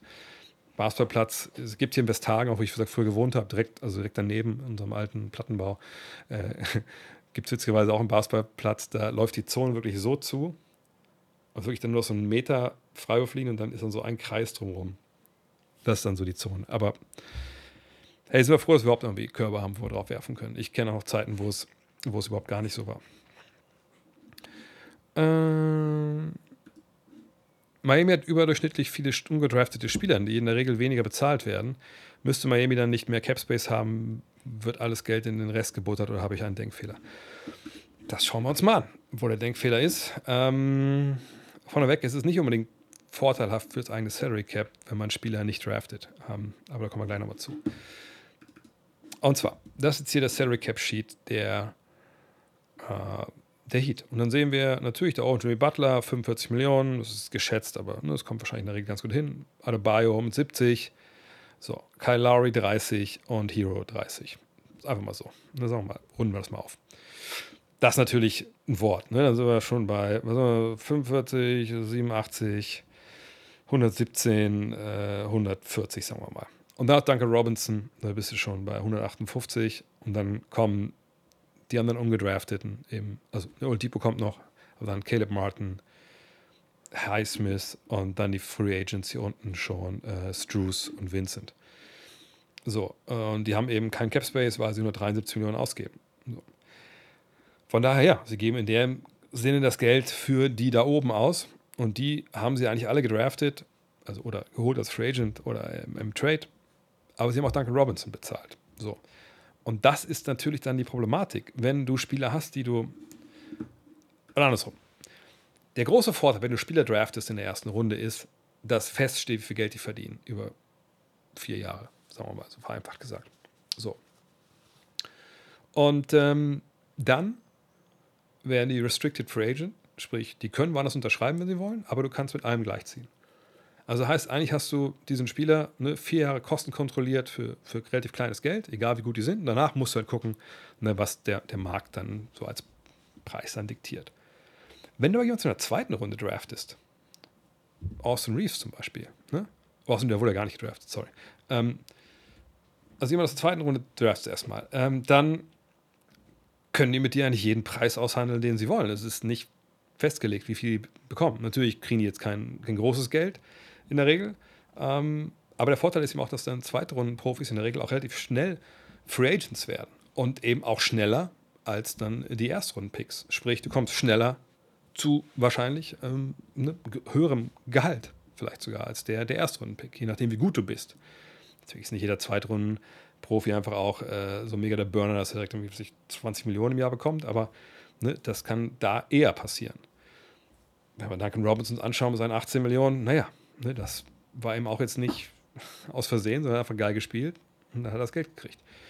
Wenn ähm, Spieler gar nicht gedraftet werden, dann können sie auch frei ne, unterschreiben, was sie halt wollen. Ähm, und oftmals sagen natürlich die Vereine, die wollen sich natürlich nicht früh an solche Spieler binden, längere Zeit. Äh, Spieler wollen natürlich auch nicht, oder ist halt andersrum, die Vereine wollen sich nicht länger binden für hohe Beträge, weil sie nicht wissen, wie gut der Typ wirklich ist. Und der Spieler sagt, ja, gut, Sicherheit ist mir irgendwie okay. Ähm, aber ist mir wichtig, aber ich setze auch ein bisschen auf mich selbst. Gucken wir erstmal, ne, was hier geht. Und so kann es natürlich passieren, dass, und jetzt ist es ja so, eine Struce und, und Vincent, die werden sich sicherlich zweistelligen Millionenbetrag erspielt haben. So, und dann werden die halt doch irgendwann teuer.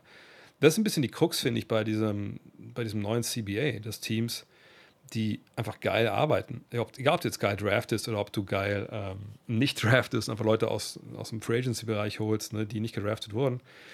Irgendwann bestraft es dich halt, wenn die gut werden, anderswo mehr Geld bekommen, dann musst du die wahrscheinlich irgendwann ziehen lassen. So. Ähm, aber in dem Fall jetzt ja, der Cap Space ist weg, weil da eben andere Spieler so viel Geld dafür bekommen. Äh Kannst du kurz erklären, was abging zwischen Miller und Spike Lee bei den Playoffs 94 und weißt du, wann der Spielplan für die neue Saison veröffentlicht wird? Ähm, zu Reggie Miller und Spike Lee, da, musst du, da muss ich nicht irgendwas erzählen. Geh zu YouTube, gib ein Reggie Miller, Spike Lee. Ähm, oder wenn du Disney Plus hast, müsste es eigentlich Winning Time geben. Ah, das ist das 30 for 30 oder die 30 for 30 Doku über Reggie Miller, auch über natürlich dann das Ding. Oder du kannst dir das Buch kaufen, When the Garden Was Eden, ähm, wenn du Englisch gut kannst. Ähm, das ist tausend besser, wenn ich jetzt irgendwas hier erzählen sollte. Da hat er einen Dreier geworfen, dann haben sie sich da gegeben und so. Ähm, gibt auch viele Interviews, wo, wo Reggie Miller darüber spricht. Die neue Spielplan kommt im August raus. Im August wird irgendwann äh, zuerst geleakt, so was die Weihnachtsspiele sind, was die Spiele sind in der ersten Saisonwoche. Und dann ein, zwei Tage später gibt es die ganze, ganze Wust und dann rufe ich oder dann mail ich die Jungs und Mädels von TR Germany äh, an und sage, hier, wollen wir nach New York, wollen wir nach LA, wollen wir nach Florida, das lernen die Spiele. Und wir haben eigentlich den Plan, dass wir dieses Jahr wieder Los Angeles machen, New York und Boston zusammen ne? und dann Orlando und, Orlando und Florida, Orlando und Miami zusammen. Ähm, ja, von daher Mitte August. Äh, wenn du dir eine Wunsch-Basketball-Arena errichten dürftest, welche Features würdest du dir wünschen, die es heute noch nicht in den Arenen gibt? Einfach mal irrefrei rumstimmen. Ähm, schwierig, weil die meisten Sachen gibt es ja immer diese wahnsinnigen Videowürfel und so, was ja früher gar nicht gab, sind ja mittlerweile auch Standard eigentlich. Ähm, man wird sich, also A, habe ich mir mehr Platz wünschen an den Beinen, so, das ist vielleicht auch eher mein Problem. Ähm, und ähm, vielleicht würde ich mir einfach ein Screen wünschen, hinten an der, an der Lehne vom, vom, vom Vordersitz, wo ich dann auch was ich, Highlights gucken oder Replays gucken kann, etc. Kann man auf dem Handy auch machen, aber dann muss man sich immer rausholen. Das finde ich irgendwie ganz cool. Sonst habe ich da gar nicht so eine richtige, äh, richtige, äh, richtige Idee. Wie siehst du die Magic in Sachen Trades? Ich weiß ehrlich gesagt nicht, warum die irgendwen traden sollen. Ich wüsste auch nicht für wen. Ähm, ich habe letztens wieder irgendwie gehört, dass Leute wie zu fabulieren von Dame Lillard zu den Magic. Und ich denke so, also was ist denn mit den Leuten los? Also klar können sie Trades ah, jetzt eingehen. Wir können kurz nochmal gucken, wie, wie die äh, wie die äh, Liste ist, denn also die, äh, die, die Draft-Reihenfolge, da haben sie ja einige äh, Dinge, die sie da probieren können. Wenn wir es jetzt hier mal sehen, dann äh, sehen wir ja auch äh, hier außer Thompson, das sind diese beiden Brüder, so viel weiß ich immerhin, Eamon und außer Thompson. Ähm, sieht auch ein wahnsinnig guter Mann. Ihr seht 6'6, das wäre dann auch eine Shooting Guard, Small Forward Geschichte, dann hätte man wahrscheinlich ihn, Franz und Banquero, die drei zusammen. Das könnte ja ganz gut funktionieren. Dann haben sie hier eventuell Case und Wallace, wenn das so, also diese Mock Drafts weiß man ja nicht, was dann kommt, aber das wäre ein Point Guard, würde sicherlich auch Sinn machen. Und dann haben sie doch noch einen Pick, wenn ich mich nicht ganz täusche, haben sie den nicht gekriegt. Oder bin ich blind? Äh, eins, zwei. Wahrscheinlich bin ich blind. Ähm, jetzt haben sie zwei Picks da vorne drin, das ist ja okay. Dann haben sie auch früh hier äh, im, in der zweiten Runde einen Pick. Wie gesagt, keine Ahnung, inwiefern das jetzt so stimmt, was da steht. Außer wenn Banyama würde ich alles andere mal mit Vorsicht genießen. Ähm, und hier steht zum Beispiel bei Dallas jetzt Grady Dick. Das wäre natürlich einfach vom Namen einfach wahnsinnig geil, aber gut. Die Frage ist halt, willst du diese beiden Spieler ziehen oder denkst du vielleicht, ah, den elften Pick, den trade ich oder tradest beide Spieler, tradest hoch, das ist unter die Top 4 vielleicht. Das muss man mal abwarten. Äh, allerdings so Trades für jetzt irgendeinen alten Veteran, sowas wie Lillard, sehe ich eigentlich ehrlich gesagt nicht. Und ich denke, das wäre auch falsch. Junge Truppe, die halt weiter ähm, äh, ausbilden. Vergangenes Jahr waren wir schon relativ nah dran an den Play-ins. Äh, ich denke, das ähm, macht jetzt wenig Sinn, da irgendwie in Aktionismus zu verfallen. Ach so, du meinst in Sandkamp, das ist ein Teil von Wolfsburg hier. Körbe auf einem Ascheplatz über Fußballtoren. Ja, diese Körbe über Fußballtoren-Geschichte, das sieht man häufiger. Das war sogar jetzt, als wir da auf Kurs waren. Da war eigentlich ein Basketballplatz also waren Beispiel die Linien aufgemalt, da waren aber auch Tore und über den Toren hätten wahrscheinlich nochmal so die Basketballkörbe ge ge gehangen. Jetzt waren sie nicht mehr da. Ein bisschen schade, auch weil da keiner Fußball gespielt hat. Aber das, diese, diese, diese Kombo mit Basketballplätze, äh, Körbe über Toren, die habe ich schon öfter gesehen, auch zum Beispiel in Frankreich. Ähm, aber es ist natürlich vor allem einfach blind, weil, naja, wie gesagt, jeder mal zum Westhagen, da war dann ein Tennisplatz und Basketball in einem. So viele Tennisspieler gab es da nicht, Militante, die da jeden Tag unterwegs waren und so wie ein Netz mitgebracht haben. Also war es eigentlich ein Basketballplatz allein. Aber wenn natürlich das ein Fußballtore da gewesen wären, da gibt es Leute, die kicken wollen. So, und dann gibt es natürlich Stress. Äh, von daher ist nicht top, aber man muss ja auch sagen, es gibt auch nur begrenzt Platz für solche Anlagen natürlich. Und wenn dann äh, im Endeffekt ja, die Stadt sagt, ne, wir haben nur so und so viel Platz, dann kommt zu solchen Lösungen, die auch dann wirklich niemanden wirklich glücklich machen, ehrlich gesagt. Ähm, Gibt es in Paris etwas Spannendes zu sehen in Bezug auf Basketball? Frage für meinen Sommerurlaub. Oh, Paris hat natürlich eine tolle Basketballkultur. Mhm. Mhm. Es gibt da einen auch ganz coolen Laden, aber da sind wir nicht hingegangen im Sommer. Äh, oder als wir jetzt da waren, ähm, nicht im Sommer, sondern als wir da waren jetzt beim Paris Game mit 2K. Ähm, aber ich habe den Namen vergessen. Aber der sah eigentlich ganz cool aus, der Laden, aber wir waren aber nicht drin. Ansonsten also zum Zocken finden wir auf jeden Fall genug Freiplätze da. Da gibt es eigentlich kein, kein Problem. Aber jetzt, da ich immer da im Sommer da bin mit der Family, auch jetzt nicht unbedingt. Also dies Jahr werde ich vom Basketball mitnehmen im Urlaub, aber ähm, sonst da nicht so unbedingt hinterher bin, viel mit orangen Leder zu tun zu haben, ähm, kann ich das so nicht wirklich sagen. Aber ich weiß nicht, wann du da bist, dass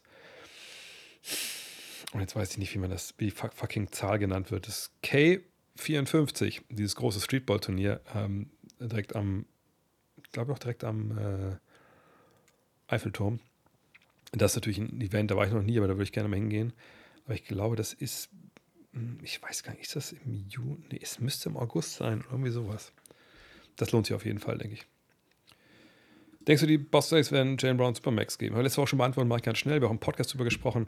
Äh, das müssen sie ja diesen Monat, dieses Jahr noch nicht. Das können sie auch nächstes Jahr machen. Ähm, oder sie geben ihm jetzt, aber dann kickt das ja erst 2024 rein. Natürlich kann man, muss man ihm das nicht. Man kann ja auch, man kann ja sagen, dann warte doch. Gucken, was der Markt sagt, aber kein anderes Team kann ihm ja Supermax geben. Ich denke, sie werden es wahrscheinlich machen. Aber ob sie ihn dann auch behalten, ob er diesen Supermax-Vertrag auch dann von denen bezahlt bekommt oder je nachdem, von wo sie wo sie ihn hintraden, das werden wir dann mal sehen. Aber ähm, ihn zu verlieren für nichts kannst du dir eigentlich nicht leisten. Und der ist kein Restricted Free Agent. Wenn ich, oder ist er Restricted? Oh, nee, dafür ist er doch zu alt, oder? Junge, Junge. Diese, diese, diese Playoffs, also ich muss wirklich, mittlerweile bin ich so alt, wenn ich eine Nacht durchkommentiert habe, wie es ja vor zwei Tagen der Fall war, da ist dann auch stellenweise kognitiv, da wird es auch ein bisschen zweifelhaft. Kann aber auch sein, dass ich heute großen Teil meiner, meiner Kapazität hier oben auf der, auf der Bank da gelassen habe. Ähm, nee, ist natürlich kein, natürlich ist kein Restricted Free das riecht hin. Also, sie können auch nicht gleich ziehen, von daher verlieren willst du natürlich auch nicht. Ähm, mal gucken. Äh, welche neue Traineranstellung findest du am besten? Ich finde Nurse nach Philly äh, schon sehr stark. Oh, jetzt sehe ich hier gerade, jetzt fehlen schon wieder die Sachen hier von, von Twitch. Okay, jetzt gehe ich gleich nochmal rüber. Ähm, Nurse nach Philly, ja, ist gut, äh, auf jeden Fall. Das ist wahrscheinlich der Mann, der, der am besten von allen ist. Aber ich fand irgendwie Monty Williams cool. Also ich glaube, da haben sie einen guten Mann gefunden. Und ich erinnere, was er aus Phoenix war ja nicht gut, als er da hinkam, sondern er hat Phoenix gut gemacht. Er hat Devin Booker aufgebaut, ne, diese ganze, ganze Kultur da etabliert. Also das ist für mich auch, auch eine, eine, eine tolle Verpflichtung, ehrlich gesagt. Machen Basketballarenen mit 10, 12 oder 14.000 Plätzen aus Fansicht überhaupt Sinn oder ist das Feld in den letzten Reihen nur unverschämt klein? Das kommt immer darauf an, ähm, wie die Halle gebaut ist. Es gibt Hallen, zum Beispiel Indiana, also Indianapolis, das ist sehr steil und relativ eng, weil es da kein Eishockeyfeld gibt. Das heißt, ne, du kannst das Stadion enger ranbauen oder die Arena ranbauen als Feld. Ähm, da ist dann auch von oben alles, das ist ein bisschen höher, aber ist trotzdem gut. Staples Center ist wahnsinnig hoch gebaut, weil es zwei Ringe gibt mit, mit Logen. Das heißt, du da oben sitzt, ist es schon boah, also arg schwierig. Heute war ja, heute hat sich ja gejährt, dieser Step-Over, oder gestern Nacht, ich weiß gar nicht, von äh, Iverson gegen Tyron Lue. Und damals war ich ja bei den Finals. Und da saß wirklich mehr wie unterm Dach und hat da schon erkannt, dass das passiert ist. Aber das war halt so weit weg, das wird ja nicht empfehlen. Äh, aber wenn es Hallen sind, zum Beispiel, ich überlege gerade, welche Hallen eigentlich recht schnuckelig sind, wo sie 10.000, 12.000 haben. Ähm, also ich finde zum Beispiel auch Berlin, finde ich eigentlich nicht so, dass man da jetzt nichts sehen kann von oben. Also 10, 12, 14 ist vollkommen okay. Wenn es dann auch 18, 20.000 geht, so wie die Köln Arena oder so, da ist dann schon, schon ein bisschen, ein bisschen schwierig. Jetzt gucken wir mal rüber, warum jetzt, warum fucking Ecamm, ey, was ist mit euch los? Warum kann ich nicht mal einen Stream wirklich alles hier reinklicken? So, äh, wo sind wir denn hier? Ich scroll mal zurück, was ich alles hier vergessen habe. Hm. Ich glaube, nee, noch weiter nach oben. Da habe ich ja einiges verloren. Ähm, ich könnte natürlich auch gerne weiter auf, auf YouTube die Fragen stellen, wenn ihr noch welche offen sehen solltet, aber äh, ich scroll mal zurück, ich scroll mal zurück. Wo haben wir sie denn, die Fragen? Ich glaube, ja, ich glaube, hier ist okay. Hältst du das Team USA aktuell für den Top-Favorit oder muss unbedingt noch ein Star wie Tatum oder Booker her? Natürlich immer gut, wenn du ein bisschen Fieber-Erfahrung mitbringst. Ne, Fieber ist anders als in der NBA. Ähm und die Kölnerin ist okay, aber wenn man ganz, ganz oben sitzt, weiß ich halt nicht. Ne? Ähm, das ist vielleicht ein bisschen, bisschen zu weit, oder? Ähm Jedenfalls, ähm, ja, ich würde schon ein bisschen Erfahrung mitnehmen wollen. Die Frage ist halt, ne, gesagt, passt das denen in, in, den Plan rein? Haben die Bock da drauf? Ähm, Top-Favorit sind sie eigentlich immer, weil ähm, die Tiefe, die sie haben im Kader, die ist einfach Also ist allen anderen überlegen. Was nicht heißt, dass sie ultimativ immer gewinnen. Natürlich nicht. Äh, unsere junge Mannschaft natürlich vor allem an, anfällig. Ähm, aber ja, sind schon, schon Top-Favorit. Ähm, gleichzeitig, wenn natürlich äh, Jokic für Serbien spielen sollte, ähm, sind auch dabei, oder? Die dabei? Gut, ich weiß nicht, wer alles dabei ist. Ähm, aber ja, die USA ein Top-Favorit, da müssen wir nicht drüber reden. Aber Spanien zum Beispiel ist auch immer, immer mit Scariolo als Trainer immer gefährlich. Aber die USA mit ihrem Shotmaking und sie haben auch hier mit Steve Kurtz jemanden, der auch sich reingearbeitet hat in die ganze Geschichte. Der weiß, wie es läuft. Also da mache ich mir jetzt eigentlich wenig Sorgen, aber junge Spieler, ne, Fieber, andere Regeln, ein bisschen, äh, ne, das die sind nicht unverwundbar, auf gar keinen Fall. Ähm, wird das nächste Magazincover entweder Jokic oder Sue Bird sein oder vorne und hinten. Vorne und hinten. Mehr möchte ich dazu nicht richtig verraten, aber es gibt quasi zwei Hefte in einem. Ähm. Wie sehen aktuell deine Ernährungsroutinen für den Dank mit 50 Hast du vielleicht Tipps für gesunde, nachhaltige Gewohnheiten. Ähm, ja, äh, hatte ich glaube ich auch schon mal bei Twitter geschrieben gehabt. Ich muss sie mit zum Absetzen. Ähm, ich weiß nicht, ob ihr, kennt ihr, könnt ihr mal kurz reinschreiben im Chat, Andrew Huberman. Das ist ein Professor an der Uni in Stanford, der jetzt zum, ja, zum, zum meistgehörten YouTuber, nicht YouTuber, meistgehörten Podcaster der Welt geworden ist. Einfach weil er so die äh, Studienlagen äh, nimmt ne, zu allen möglichen Themen, so Körper, äh, etc.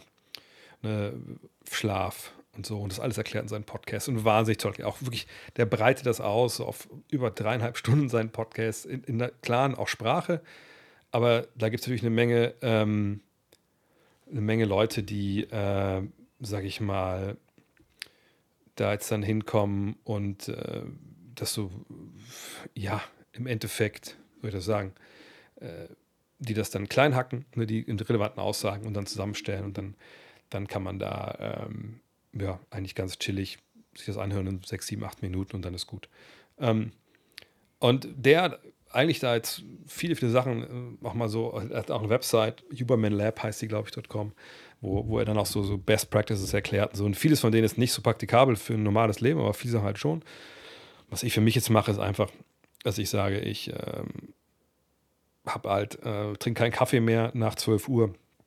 Ich habe früher auch abends noch, ne, hier Cappuccino, noch ein bisschen gearbeitet, und dann konnte ich auch schlafen und so, aber äh, war es klare Studien, dass, dass wirklich dann die Schlafqualität, dass wenn man schläft, Schlaf ist nicht gleich Schlaf, Schlafqualität einfach dann super leidet. Und das war bei mir wirklich der Fall. Also das weiß ich jetzt im Nachhinein, weil ich hatte bestimmt auch trotzdem mal sieben, acht Stunden geschlafen, war morgens halt mega fettig.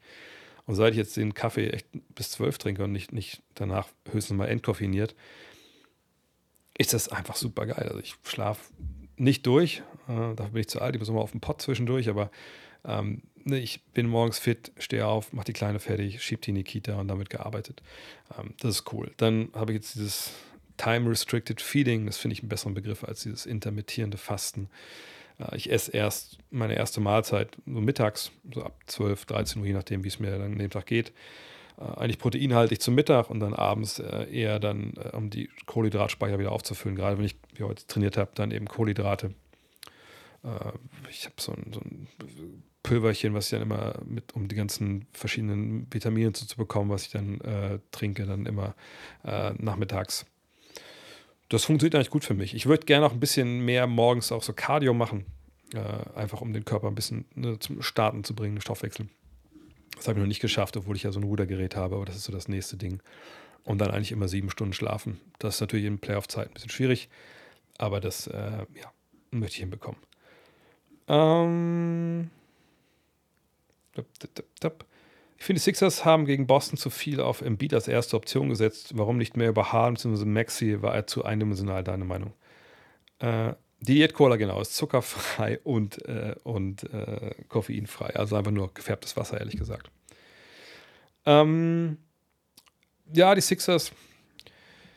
Äh, ja, ich meine, im letzten Spiel muss man sagen, da war ja natürlich Embiid auch gar nicht da. Ähm, die Frage bei Harden ist ein bisschen gut. Im Spiel 1 hat er natürlich einfach wahnsinnig abgeliefert gehabt und Spiel 4 oder so, glaube ich, ne? Aber wie viel mehr hat er noch im Tank gehabt? Ähm, ich, bei ihm traue ich dem Braten. Ich glaube mir nicht, dass er jedes Mal dir das geben kann, was er da in Spiel 1 gegeben hat. Ähm, vielleicht tue ich mir auch Unrecht, das kann natürlich vollkommen sein. Ähm, aber die Sixers hatten offensiv einfach nicht so richtig geile Ideen, auch gerade wie sie dann im Beat eingesetzt haben, auch gerade in diesem siebten Spiel, das war ja wirklich auch, boah, das war schwer anzuschauen. Von daher, ja, mal gucken, was jetzt Nick Nurse für neue Ideen mitbringt. Er ist ja eigentlich auch einer, der eher über die Defensive kommt.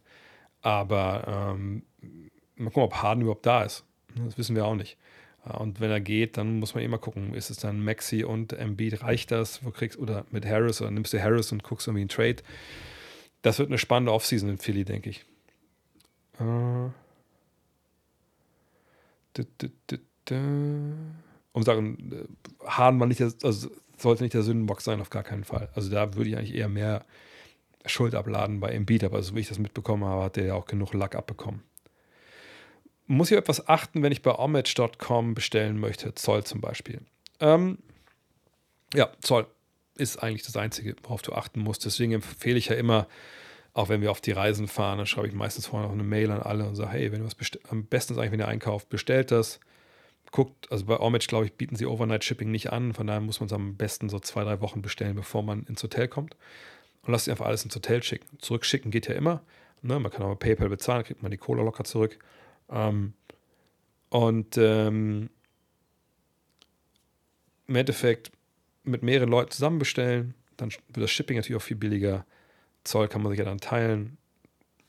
Ja, mehr muss man noch nicht beachten. Äh, was ich beachten würde, wäre eventuell, die fallen stellenweise relativ groß auf. Das ist ja auch so ein homage.com-Shirt hier. Ähm, das erkennt man immer an diesem, ne, hier ist es, an diesem H. Äh, eigentlich im Zweifel eine Nummer kleiner nehmen. Aber die haben, glaube ich, auch so ein, so Size-Chart. Da kann man ganz gut drauf gucken. Äh, kannst du kurz, ich sag mal, den Beef von Reggie Miller, achso, habe ich schon mal gesprochen. Äh, sag, schau es an bei YouTube, lohnt sich auf jeden Fall. Äh, LeBron zu den Mavs ist generell auch vom Fit her einfach Quatsch, oder? Äh, sehe nicht, wie Luca sich mit zwei weiteren Leuten den Ball effizient teilen soll, vor allem weil er sich so seiner Stärken beraubt. Oh, ich glaube, das ging ja an die äh, an den Chat, aber ich beantworte das mal, weil ich heute auch schon, ich habe heute mal mir die Zeit genommen und habt ihr auch gehabt, ähm, mal de, die, die Rapid Reaction nochmal auseinanderzuschneiden. Also zumindest habe ich den Teil über, über LeBron, weil ich mal sehen wollte, ob sowas funktioniert als Real oder so. Äh, mal auch als Short reingehauen bei, bei YouTube und so. Naja, jedenfalls habe ich auch darüber gesprochen. Das ist für mich ähm, ziemlich. Äh, also ich will nicht sagen, dass es eine Ente ist. Wenn Champs und so berichten oder Chris Haynes, das, äh, das Kyrie Irving bei LeBron irgendwie angefragt hat, sag mal, könntest du dir vorstellen, nach Dallas zu kommen? Naja, klar, also das kann ich mir auch vorstellen, dass er das macht. Also ich denke schon, er hat dann vielleicht nicht ganz verstanden, dass er der Free Agent ist und nicht LeBron. Und dass LeBron einen Vertrag hat nächstes Jahr und erst eine Spieleroption auf die übernächste Saison. Vielleicht meinte er auch die übernächste Saison, aber dann möchte er eigentlich ähm, LeBron mit seinem Sohn zusammenspielen. Ähm, der Shop heißt homage.com, also H-O-M-A-G-E.com. Also der einzige Shop, wo ich jedes Mal einkaufe, wenn ich drüben bin. Und ich habe mit denen auch keine, keine Connection. Ähm, also ich kriege da kein Geld für, wenn er bestellt. Ähm, aber wenn wir jetzt mal gucken, also rein, auch rein davon, dass es eigentlich keinen Sinn macht, weil es gibt ja gar nichts, was die, die, die, die traden können, die Mavs für, für LeBron. Ne? Ähm, aber einfach, dass mal alles weg oder dass es auch Blödsinn ist, für die Lakers ihn abzugeben, jetzt wenn man noch ein Jahr hat, quasi wo man Meister werden kann, vielleicht mit dem, mit dem, äh, mit dem Duo da. Einfach nur aus Mavs Sicht jetzt. So, du hast Luka Doncic, einen heliozentrischen Angriffs Genial, Genius, der, ja, was soll ich sagen, ähm, der den Ball in der Hand braucht, um einfach seinen besten Basketball zu spielen. Dann kommt äh, dazu Kyrie Irving, der vielleicht kein heliozentrischer Basketballer ist, aber der den Ball in der Hand braucht, um erfolgreich zu sein. So, und die beiden jetzt so zusammenzubringen, dass die wirklich so toll funktionieren, wie das alle sich vorstellen, da gibt es natürlich einen Weg hin, aber der Weg, der ist, den musst du schon ganz delikat dir dann halt bahnen durch die Eitelkeiten und äh, gucken, wie das funktioniert. Lässt die beiden Pick and Roll laufen. Wie, soll das funktionieren? Wie willst du das machen? Aber es muss, da, da musst du wirklich schauen. Ähm, und dann holst du einen dazu mit LeBron, der auch den Ball in der Hand braucht. So. Und ich weiß ehrlich gesagt nicht, wie man sich sowas ausdenken kann. Also das hat einfach dann vorne und hinten dann nicht unbedingt Hand und Fuß. Ne? verteidigt nicht gut. Dann äh, hast du zwei Jungs, die hinten angreifbar sind. Ähm, ich finde, das macht einfach basketballerisch auch gar keinen Sinn. Das ist kein Knock gegen LeBron, sondern es ist ein Knock gegen die Situation, die da heraufbeschworen wird. Und ich weiß nicht, vielleicht wollte auch Kyrie LeBron gegen Luca traden. Vielleicht ist das sein Plan. Ähm, keine Ahnung. Auf jeden Fall ist es, es ist klar, toll, dass sowas jetzt passiert ist. Können alle drüber reden und schreiben, aber äh, finde ich äh, eigentlich ziemlich blödsinnige, blödsinnige Geschichte. Hast du gesehen, dass es eine Meme-Seite von dir gibt? Die habe ich gesehen, ich glaube, du hast die auch gemacht, oder? Ich muss aber sagen, bisher finde ich da keine wirklich witzige Sachen dabei. aber mach weiter. Ich, äh, ich, beobachte das. Und ich bin, was das angeht, so Humor und so auch, auch sehr, sehr schwer, äh, sehr, sehr schwer äh, zufriedenzustellen. Sage ich direkt. Ähm, wie würdest du Spolstra bei dem All-Time Great Coaches ein, einordnen? Wir wissen natürlich alle, was für ein großartiger Coach er ist, aber was er vor allem diese Playoffs an Coaching Adjustments zeigt, finde ich unglaublich. Ähm, ja, also ja, ich meine, das ist natürlich wahnsinnig gut. Ähm, auf der anderen Seite ähm, muss ich sagen, ähm, ja, er ist ein sehr, sehr guter Coach, natürlich. Äh, aber ich wüsste jetzt nicht, wie hoch ich ihn einsortieren sollte da, weil, ähm, ich meine, zum einen gibt es natürlich direkt auch einen, der mit ihm zusammen, auch mit gegen ihn natürlich auch äh, stellenweise auch gecoacht hat, auch natürlich jetzt nicht in den Finals oder so, aber na, wir haben Steve Kerr gerade, wir haben ihn, haben Popovic, wenn wir noch ein bisschen, bisschen älter äh, werden wollen, äh, gucken wollen. Und ich finde ein bisschen, man wird auch ein bisschen viel davon gemacht, darüber gemacht, was so diese Adjustments angeht. Ne? Und da unterschlägt es ein bisschen eigentlich, wenn der Saison passiert. Aber da ist ja Spurs auch vorne. Ne? Die Spieler entwickeln sich ja nicht von selbst. Von daher, ja, ist einer der besten, die wir haben, wahrscheinlich Top 20 oder so. Aber ehrlich gesagt, ähm, ist aber Spielern schon schwer, äh, Leute einzuordnen. Ähm, bei Coaches finde ich es noch schwieriger. Für mich der beste aller Zeiten ist, ähm, äh, ist Greg Popovich. Dann ist es wahrscheinlich, ja, wahrscheinlich Red Auerbach und dann dahinter äh, wahrscheinlich Phil Jackson. Aber das ist, wie gesagt, auch da, wie bei allen diesen Listen, subjektive Geschichte. Ähm, und bei Coaches kann man es ja noch viel weniger einordnen, weil die Coaches werfen die Körbe ja nicht. So, ne? Die können zwar sagen, ey, mach den mal rein, du kannst das geilste Play aufmalen, der Typ ist frei und wirft und trifft nicht. Dann hast du verloren und bist als Trainer gescheitert. So, aber das, ne, wie gesagt, das kann man ganz, ganz schwer äh, irgendwie da ranken oder so. Äh, gibt es Stats, um einen guten Verteidiger zu erkennen, oder ist es eher nur mit den Augen zu sehen? Es gibt schon Statistiken mittlerweile, die äh, so in die Richtung hinweisen, ob es jetzt was wie Box plus Minus ist, also Defense Box plus Minus, äh, Defensive Real plus Minus etc. Defensive Win Shares, das gibt es schon. Ähm, aber auch da, ne, du kannst ja ein mittelmäßiger Verteidiger sein und du spielst an der Seite von absoluten Krachern defensiv. Das färbt natürlich dann irgendwie auch auf dich ab. Ne? Gleichzeitig, sagen wir so, sagen wir mal, ähm, du bist, wir mal James Harden, so, ne, bist kein geiler Verteidiger 1 gegen 1. So. Manchmal kommen auch ein paar YouTube-Videos raus, wo du aussiehst, als wärst du, ja, betrunken zum Spiel gekommen, defensiv, so. Und dann aber hast du vielleicht eine Situation in der Mannschaft, wo gesagt wird, hey, pass auf, wir haben hier Flügelverteidiger, muss gar keine Sorgen machen. Du deckst den Typen, den Blinden da, der steht nur in der Dreierlinie, der kann nicht zum Korb ziehen, der schießt nur, der steht nur in der Ecke. Mach das mal. Und dann läuft das gut. Ne, der Typ vielleicht ist auch ein bisschen verletzt angeschlagen, keine Ahnung, jedenfalls trifft seine Dreier nicht, Harden muss auch nicht großartig viel helfen und dann spielt sein Team einfach brutal gute Defense in dieser Zeit und das schlägt sich auch an diesen Zahlen halt wieder. So, und ist er dann damit einen guten Verteidiger? Oder, was ich, er hat ein Spiel, wo das gibt es ja auch oft dieses, ja, ja, wenn Spieler A und Spieler B verteidigt wurde, hat er in dem Spiel sich 0 von 8 geschossen und wenn es aber Spieler C war, waren es halt 4 von 6. Und sagen manche, ja, guck mal, gegen den, der macht das gut, dann macht das scheiße. Kann aber auch sein, dass ne, der Typ in, in den Spiel, also sich in den Situationen angeschlagen war oder einfach schlechte Würfe genommen hat am Ende der Wurfuhr, weil irgendwo anders was von einem anderen Verteidiger halt weggenommen wurde. Und bei dem anderen Ding war er immer brutal frei, weil sein Verteidiger irgendwie auch vielleicht kurz helfen musste, zu spät da war. Das ist so eine diffizile Geschichte, dass die Zahlen gute Hinweise geben können und dann musst du aber hingucken, spätestens. Das ist vielleicht keine äh, Aussage, die einen schlussendlich befriedigt, aber so ist es. Kannst du mal erklären, was ein, obwohl, das eine Sache noch. Natürlich, wenn ich jemanden sehe, der fünf Blocks pro Spiel macht, dann kann ich ziemlich genau sagen, gut, das ist wahrscheinlich ein guter Shotblocker. Ähm, allerdings auch da würde man ein bisschen darauf hingucken. Äh, gut, aber sich fault er viel, ähm, springt er viel hoch bei der ersten Täuschung oder, oder, verlässt er auch viel seinen Mann zum Blocken und dann gibt es einen Durchstecker und hinten kassiert er Dunks. Auch da muss man den Kontext. Defense ist eigentlich immer Kontext, den man sehen muss. Kannst du mal erklären, was ein Supermax-Contract ist? Ich glaube, da haben wir nicht die Zeit zu. Ähm, ins Unreine gesprochen. Wenn du neu in die Liga kommst, wie schon mal gesagt, du bist erste Runde gedraftet, dann hast du diese vier Jahre, die du spielst, für, wenn du gut bist, ne, dann hast du, ja, erstmal ein bisschen, ist ein bisschen doof, weil du kannst halt dann, kriegst nicht noch Geld. Du verdienst viel mehr Geld eigentlich mit deiner Leistung, aber du kriegst das Geld nicht, weil du kostkontrolliert spielst. Und wenn du in dieser Zeit aber bestimmte Sachen erreichst, Awards gewinnst, eine All-NBA, bla bla, dann qualifizierst du dich, und das gilt dann auch später auch, ne, für ältere Spieler, qualifizierst du dich für diese Supermax, Designated Player, bla bla bla, Verträge.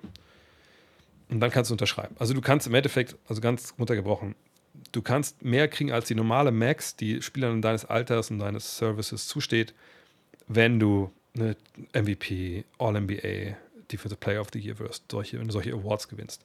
Ähm, da kann ich nur empfehlen, CBA FAQ, ich schreibe das einmal hier rein.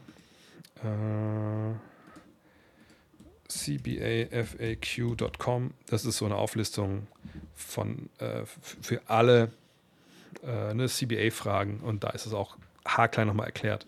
Ähm, aber eigentlich müsst ihr nur wissen, wenn ich sowas schaffe, also eine MVP, All-NBA, bla bla bla, dann kann ich da mehr Geld bekommen als, als andere, die es nicht geschafft haben. Ähm, Adam Silver hat in einem aktuellen Interview sich nochmal zum Mid-Season-Tournament sehr positiv geäußert und sagte, dass man sich da an Europa orientiert und dass er glaubt, dass es nochmal mehr Anreiz für Zuschauer und auch Spieler gibt. Siehst du das Mid-Season-Tournament ähnlich so positiv oder findest du, dass es einfach eine weitere unnötige Änderung ist, um weiter Geld zu scheffeln? Um Geld geht es auf jeden Fall. Das ist eine ganz klare Sache, da müssen wir nicht drüber reden. Äh. Aber es geht natürlich auch darum, die Saisonmitte, ähnlich wie das Saisonende, mit dem Play-in-Tournament positiver zu gestalten, intensiver zu gestalten, damit es auch Talking Points da gibt aus sportlicher Art. Den machen wir uns nichts vor, wenn wir darüber reden. Christmas Games, klar, aber danach, also bis zum All-Star-Weekend, naja, ist da relativ wenig los, so was im Endeffekt sportlich Hype äh, generiert. Da geht es um Trades, Ne, solche Geschichten. Eins was Skandale rechts und links, keine Ahnung. Aber wenn man da jetzt so einen Cup, so muss man es eigentlich nennen, das ist eigentlich ein Pokal, einen Pokal ausspielen würde, das könnte natürlich nochmal irgendwie ein bisschen Anreiz geben. Aber das, ja, ich weiß nicht, warum das jetzt die Spieler so kicken soll. Klar, die kriegen Geld dafür, keine Frage. Ähm, das, das stimmt ja auch alles. Ähm, aber ich glaube, es wird im Idealfall, wenn es wirklich gut läuft, mal ein paar Jahre dauern, bis die Spieler es aber auch geil finden, da so einen Pokal zu gewinnen.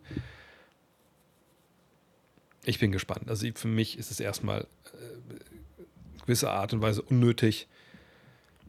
Aber wer weiß, vielleicht ist auch was, wo man die Spieler bekommt, wenn sie dann so einen Pokal da äh, erringen können. Ist ein guter Versuch. Das Versuch ist es wert, es wird Geld einbringen. Punkt. So, deshalb kann man das mal machen. Man spielt jetzt auch nicht unbedingt mehr Spiele. Klar, am Ende wird es dann für die Teams, die, glaube ich, in die, ins Halbfinale kommen, dann mehr Spiele geben. Aber ansonsten wird das ja mit regulären Saisonspielen aufge, aufgewogen. Das passt ja dann schon wieder. Denkst du, es kann zu einem Trade von Schengen kommen? Ähm, ich würde jetzt ehrlich gesagt nicht sehen, was das bedingen sollte, dass, es, dass sie ihn traden. Also bei Maniama werden sie nicht bekommen anderen Big Men sehe ich jetzt nicht, der besser ist als Schengen in der, ähm, in der Draft und dass sie jetzt irgendjemand anders holen. Ne, ich denke, sie werden dann holen sie wahrscheinlich Harden. Und Schengen, denke ich, wird in, äh, in, ähm, in Houston bleiben. Und das denke ich, ist auch gut, weil das ein guter Mann ist. Ähm, von Top 50 auf Top 75 wurde niemand gecuttet, oder? Das stimmt. Also ne, das Top 50 Team, da waren alle mit dabei.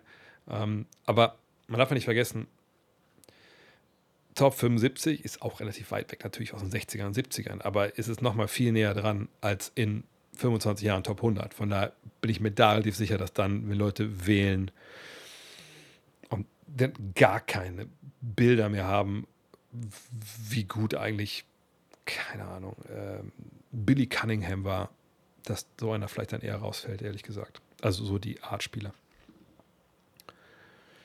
Äh, Lieblingsspieler, glaube ich, auch schon beantwortet. Team nicht, aber Chris Mullen ist mein All-Time-Favorite. Auch wenn hier natürlich der gute Larry steht. Ähm, auch Elijah war natürlich einer meiner, meiner, meiner Liebsten. Äh, wie findest du die neue Regelung, dass man nur noch ab bestimmten Spielen in das All-NBA-Team, also bestimmte Anzahl von Spielen, kommen kann? Manche haben sich positiv dazu geäußert, aber es gab auch Stimmen, die gesagt haben, dass dann eventuell Spieler reinkommen, die sonst vielleicht nicht unbedingt reinkommen, nur weil andere Superstars das All-NBA-Team dann um zwei, drei Spiele verpassen. Es geht bei den All-NBA-Teams ja dann auch um extrem viel Geld. Siehst du die Gefahr ähnlich oder ist es eine positive Änderung? Ähm, das ist schon ein paar Wochen her, dass das geändert wurde äh, für die nächste Saison. Aber ich fast waren es 65 Spiele, ist glaube ich die, die Grenze. Ich finde das richtig, weil wenn du 17 Spiele verpasst oder mehr und andere, die vielleicht auf ähnlichem Leistungsniveau sind, ähm, haben dann mehr Spiele, dann finde ich, sollten die auch dann vor dir reingewählt werden. Dieses Jahr waren ein paar Kandidaten dabei, die ich nicht reingewählt hätte. Steph Curry hätte nicht ins All-NBA-Team gehört. Punkt. Ähm, weil es ja nicht ähm, ein Preis ist für den talentiertesten, besten Spieler, sondern einfach auch, es ist ja auch an die Saison gebunden. Und natürlich hat er, hat zum Beispiel Steph halt dieses Jahr einfach geil gezockt, aber wenn du einfach so Spiel, viele Spiele verpasst, dann hast du da eigentlich auch nichts zu suchen. Denn dann warst du ja, auch wenn es kein äh, Most Valuable Player Award ist, obwohl das für die ja auch gilt dann. Aber wenn du so viele Spiele verpasst hast, dann kannst du eigentlich mal auch nicht einer der besten Spiele der Saison gewesen sein. Weil wenn wir das so auf die Spitze treiben wollen, können wir auch sagen, gut, ähm, dann hätte Jordan ja in seiner zweiten Saison, als er sich den Fuß gebrochen hat, vielleicht auch ins All-NBA-Team gehört, weil alle ja gewusst haben, das ist der beste Scorer, den wir hier haben. Obwohl das na, da natürlich noch relativ jung war. Aber es wird immer, bei solchen Regeln wird es immer Härtefälle geben. Punkt. Ist einfach so. Uh, wir hatten vor Jahren ja auch mal ähm, mit Joel Embiid und Malcolm Brockton, hat Embiid in dem ersten Jahr, hat er 35 Spiele gemacht oder sowas. Und war natürlich klar der bessere Spieler als Malcolm Brockton. Aber Malcolm Brockton ist dann auch vollkommen zu Recht, ist er dann, äh, ist er dann Rookie of the Year geworden. So, weil einfach Embiid nicht oft genug da war. So, ähm, von daher, ich finde die Regelung nur vollkommen richtig. Und ähm, wenn du länger verletzt bist, bist du halt leider länger verletzt. Das ist ja dann auch egal. Außerdem geht es ja nicht darum, dass du jedes Jahr äh, All-NBA-Team schaffen musst, um irgendwann mal den Supermax zu kriegen. Sondern es reicht ja dann, äh, ne, wenn du es einfach mal schaffst, so auch. Und ähm, von daher, das sehe ich einfach null als Problem. Siehst du die Zukunft von Frank the Tank in der NBA? Ja, er wird halt für immer ein Spezialist sein, der von der Bank kommt, ein bisschen vielleicht Dreier wirft aber nicht viel Spielzeit kriegt, weil er defensiv zu schwach ist. Von daher, der wird schon einen Job bekommen, aber ich glaube, richtig ein, äh, einschlagen wird er jetzt nicht. Wie bewertest du die Arbeit von Eliza Lesko? Den Namen muss ich ehrlich gesagt einmal googeln kurz. Was dann auch schon direkt schon bedeutet, dass ich die Arbeit nicht wirklich bewerte, weil ich sie nicht kenne. Das ist von den Charlotte Hornets, okay. Äh, was macht ihr denn da? Senior Manager of Business Operation. Ja, ich bin mit der Arbeit von Frau Lesko nicht, nicht, nicht vertraut, wenn ich ehrlich bin. Von daher kann ich dazu nichts sagen. Ähm, wie bewertest du die Saison insgesamt? Ich fand das Niveau insgesamt nicht sonderlich gut. Die Top-Teams haben teilweise extrem underperformed. Dallas. Okay, viele Teams waren schon auf dem Papier nicht gut. Lakers und in den Playoffs hat sich das noch verschärft. Die Nuggets sind für mich das einzige Team, das solide abliefert, aber auch nicht mehr. Hm, muss ich überlegen. Nee, ich glaube, ich kann da nicht wirklich viel unterschreiben, ehrlich gesagt. Da fangen wir mal hinten an. Die Nuggets sind das einzige Team, das solide abliefert. Nö, stimmt nicht. Ähm, die Miami Heat sind ja nicht irgendwie reingestolpert in äh, diese Finals, sondern sie haben natürlich auch sehr, sehr solide abgeliefert. Ähm, Miami, also, äh, sorry, Boston, ja, da gebe ich dir recht, die sind gestolpert, da war nicht viel. Die Lakers haben einfach nicht, und dann irgendwie doch dann, also war auch eine knappe Serie im Endeffekt, obwohl es ein Sweep war, oder knapper als es Sweep eigentlich sein dürfte. Ähm, aber die waren einfach dann nicht gut genug und die Nuggets waren einfach sehr, sehr gut. Ähm, war Dallas ein Top-Team? Nö, ehrlich gesagt hat Dallas kein Top-Team. Dallas war ein Team, was vergangene Saison, ähm, ich will nicht sagen, die sind da reingestolpert in die Conference Finals, aber äh, wenn wir ganz ehrlich sind, so hundertprozentig dahin gehört, haben die ja eigentlich auch nicht. Ne? Die hatten halt mal einen super Lauf. Ähm, da hat Luka Doncic hat, hat Feuer gefangen. Das gibt's mal. Ne? Wir haben auch die Atlanta Hawks schon in den Conference Finals gesehen. Das, seitdem ist da auch relativ wenig los. Ich will das jetzt nicht total vergleichen, aber ne, sowas kommt ab und zu mal vor. Ähm, von daher, äh, ja, ansonsten, ich gucke mal, also, habe ich irgendwas jetzt, vergesse ich irgendwas, dass irgendwie irgendwelche Sachen einfach super daneben gelaufen sind? Also, Milwaukee hat natürlich in den Playoffs nicht funktioniert, das, das stimmt natürlich, aber davor waren die ja gut, genau wie Boston. Memphis, da waren natürlich Verletzungen, die dann mit reingespielt haben. Sacramento hat wahnsinnig toll gespielt. Die, die, eigentlich, wenn wir ehrlich sind, die Serie Sacramento und Golden State war die qualitativ hochwertigste äh, bisher. Phoenix hat dann diesen großen Trade gemacht. Das hat dann im Endeffekt nicht gereicht mit dem Kader. Die Clippers sind die Clippers. Golden State, die haben natürlich enttäuscht, da müssen wir nichts zu sagen. Lakers haben die, großen Trades gemacht, das ist vielleicht ein bisschen spät, aber danach lief es ja gut. Ja, und dahinter, gut, New Orleans, die Verletzungen, aber das war ja auch eingepreist. Und dahinter, ja. Und im Osten, Philly, Cleveland, die Knicks haben überperformt. Brooklyn, da kam der Trade, Miami abgegangen und darunter ist eigentlich das, was man so erwarten würde. Also, nee, kann ja hier unterschreiben. Ich fand, das war eine Saison, die, ähm, die gut war. Gut war. Ähm, von daher, die auch alles hatte, ehrlich gesagt. Jetzt hofft man, dass es noch eine, eine, eine starke Finalserie gibt, aber so sieht es ja auch momentan aus. Ähm, ja. Glaubst du, dass der Ant-Man also ähm, äh, das Potenzial hat, mal den MVP-Titel zu holen. Anthony Edwards, ähm, ganz, ganz schwer. Also, wenn du heutzutage MVP werden willst, und ich denke, das wird sich nicht groß ändern ne, in den nächsten zehn Jahren, dann musst du ja quasi irgendwo so Richtung Triple-Double unterwegs sein. Ähm, wahrscheinlich so 28, 7 und 7 musst du mindestens bringen. Und du musst in einem Team spielen, was irgendwie Meister werden kann. Ich traue ihm 28, 7, 7 auf jeden Fall zu. Nur ist sein Team dann auch gut genug. Ne? Ähm, und ich denke, dass das in Jokic, in Antetokounmpo und Doncic ja auch noch ein paar Jahre spielen werden. Äh, wenn du mir sagst, over under 0,5 MVP Awards, würde ich eher under gehen, wenn ich ehrlich bin. Weil ich es wahrscheinlich finde, dass er keinen gewinnt. Ich muss mal sehr schmunzeln über deine Face-App als Superstar. Wer von den Stars wie Ali, Ali Karim oder Babe Ruth wärst du am liebsten gewesen? Äh, ich weiß nicht, wer das kennt. Äh, Reface heißt diese App. Das ist so eine KI-App, wo man halt quasi, früher war es noch ein bisschen mehr, früher hatten die mehr Angebote, mittlerweile muss man die Sachen selber hochladen ins Handy und dann kann man so quasi seine, sein Gesicht, und ich habe augenscheinlich eine sehr markante Nase und mit dem Bart erkennt man mich quasi auf jedem Gesicht, wo ich mein Gesicht einbaue. Zuletzt ja auch Stephen A. Perkins und äh, J.J. Reddick.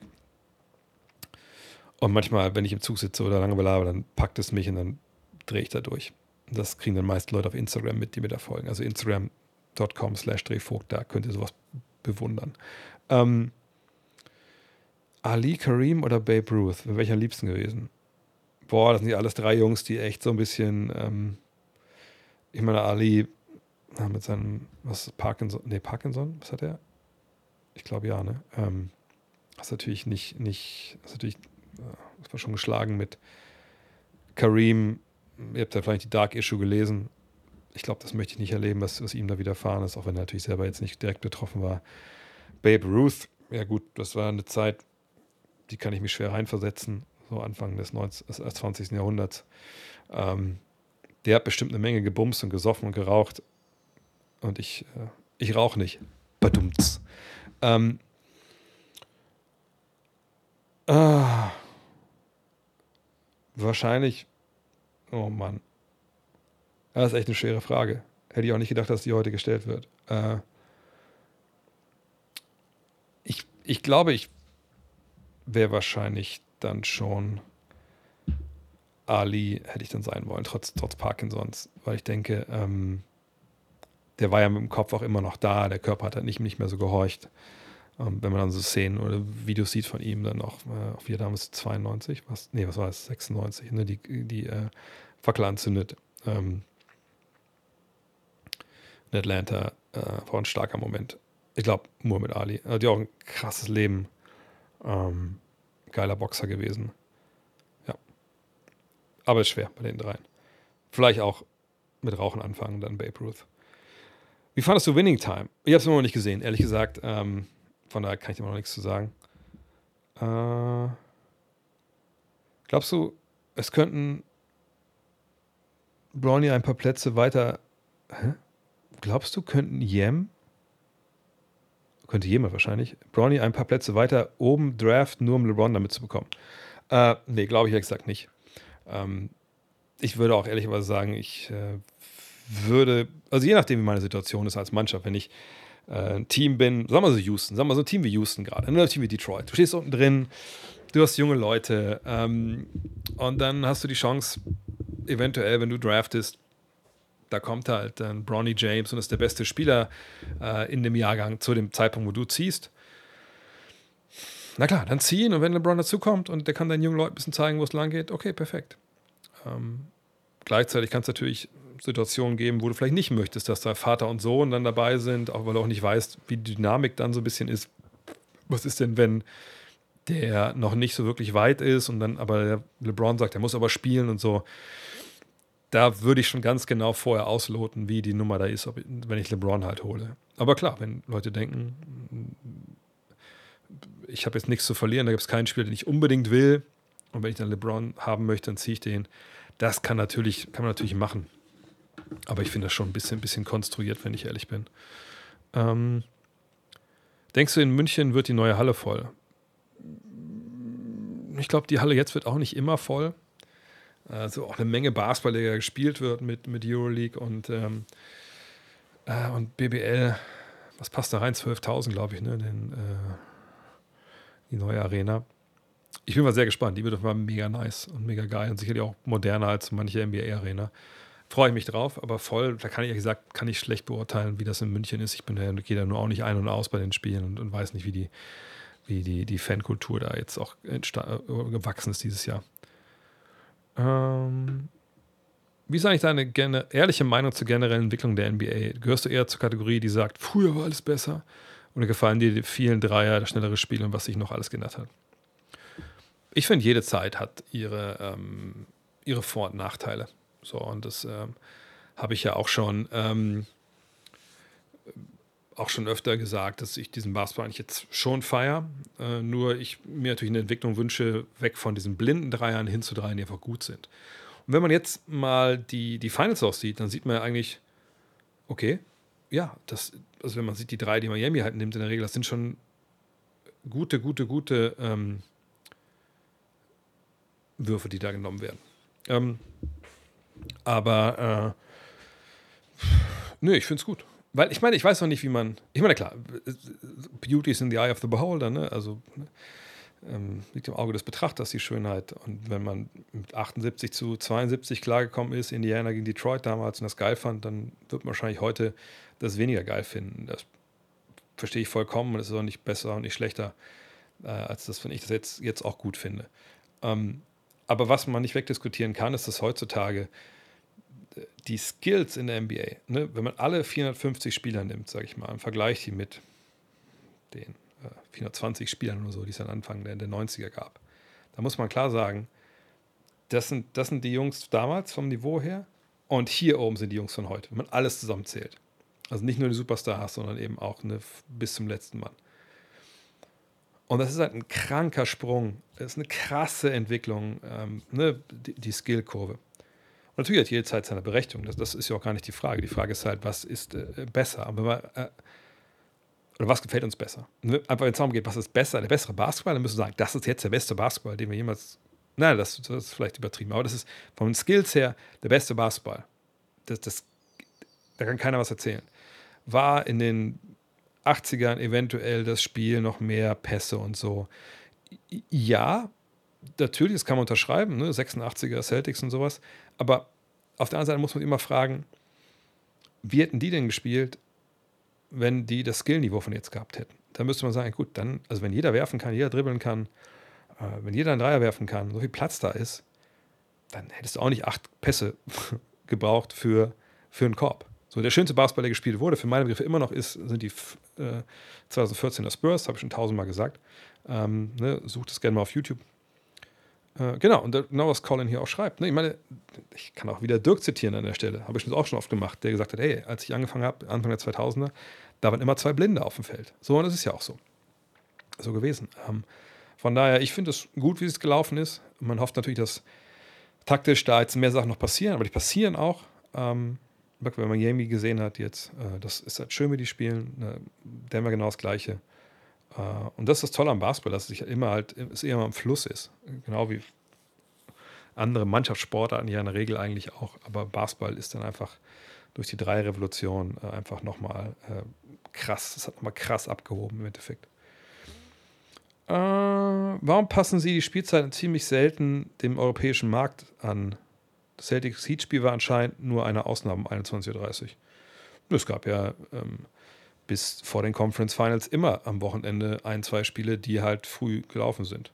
Also das ist ja dann das gleiche wie in der regulären Saison auch, wo dann am Ende, am Wochenende die, die Spiele früh liefen. So. Ähm, aber äh, warum sollten sie denn bei den Conference Finals, äh, wo natürlich auch dann die Sender viel Geld für bezahlen, die das übertragen, ähm, oder die Finals, warum sollten sie die denn zu europäisch guten Zeiten zeigen? Das macht gar keinen Sinn. Weil, also erstmal ist der Heimatmarkt natürlich der wichtigste. Das ist ja genau, als wenn wir sagen würden, Alter, warum zeigen die eigentlich Fußball-Bundesliga um 15.30 Uhr? Das ist doch für die Leute in den USA viel zu früh. Warum spielen wir nicht alle 20.30 Uhr oder 22.30 Uhr? Dann können die das auch da locker gucken. So, ne, das, das macht ja keinen Sinn. Du hast einen Heimatmarkt, da muss es, da müssen die Hallen voll sein, wenn der regulären Saison, wenn es irgendwie geht. Äh, klar kann man auch mal eine Matinee fahren, in LA machen wir das ja auch gerne. Ähm, aber vor allem müssen die Fernsehzuschauer zuschauen. So, die Einschaltquoten. Deswegen zahlen die Sender da viel Geld für und deshalb gibt es die Anstoßzeiten oder die Anwurfzeiten dann, wenn die das gerne haben wollen. So, vollkommen klar. Ähm, aber um es mal auf die Metaebene zu ziehen, der europäische Markt ist für die NBA, pff, können sie vernachlässigen. Ist denen halt auch, ich will nicht sagen scheißegal, aber es ist ihnen sehr, sehr egal im Vergleich zu Asien, natürlich vor allem China, aber auch Indien. Ähm, weil da, da leben halt eine Masse, Menge mehr Menschen, äh, die, die Bock auf die NBA haben, die, die, die Fans sind. Ähm, und die halt auch zu anderen Zeiten gucken als, als wir hier. Ähm, deswegen guck doch mal an, wo die großen auch PR-Events sind von NBA-Stars und so. Die sind nicht in Europa, die sind alle in Asien. So. Ähm, von daher, ne, der europäische Markt, nee, klar kriegen wir unser Spiel einmal im Jahr, ne, jetzt in Paris, die Male vor in London, das ist cool, ne, Community, bla bla bla.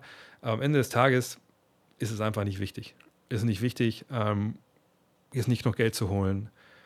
Der, der Markt ist auch ziemlich ausgereizt, äh, von daher, ähm, ja, das ist einfach so. Und wir können froh sein, dass wir diese Spiele haben, weil, mein Gott, ich bin alt genug, ich weiß, dass früher diese Spiele gar nicht gab um die Uhrzeit.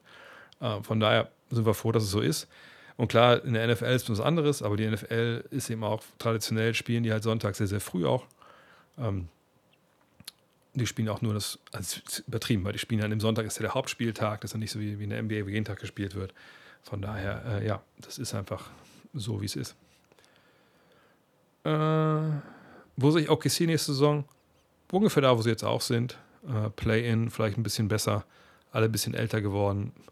Ähm, Chad Holmgren kommt dazu. Ich denke, mich würde es nicht wundern, wenn sie klar auch in die Playoffs kommen. Aber ich denke, äh, Play-in ist realistisch. Angenommen, Sergio Scariolo wird wirklich Raptors-Trainer, wird das dann mit WM und Vorbereitung auf die Saison nicht etwas arg eng?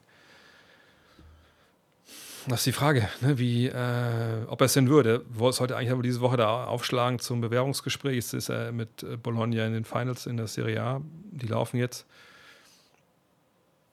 Äh, ich denke, wenn er kommen soll, dann kriegt man das schon irgendwie alles hin. Ne? Saisonvorbereitung.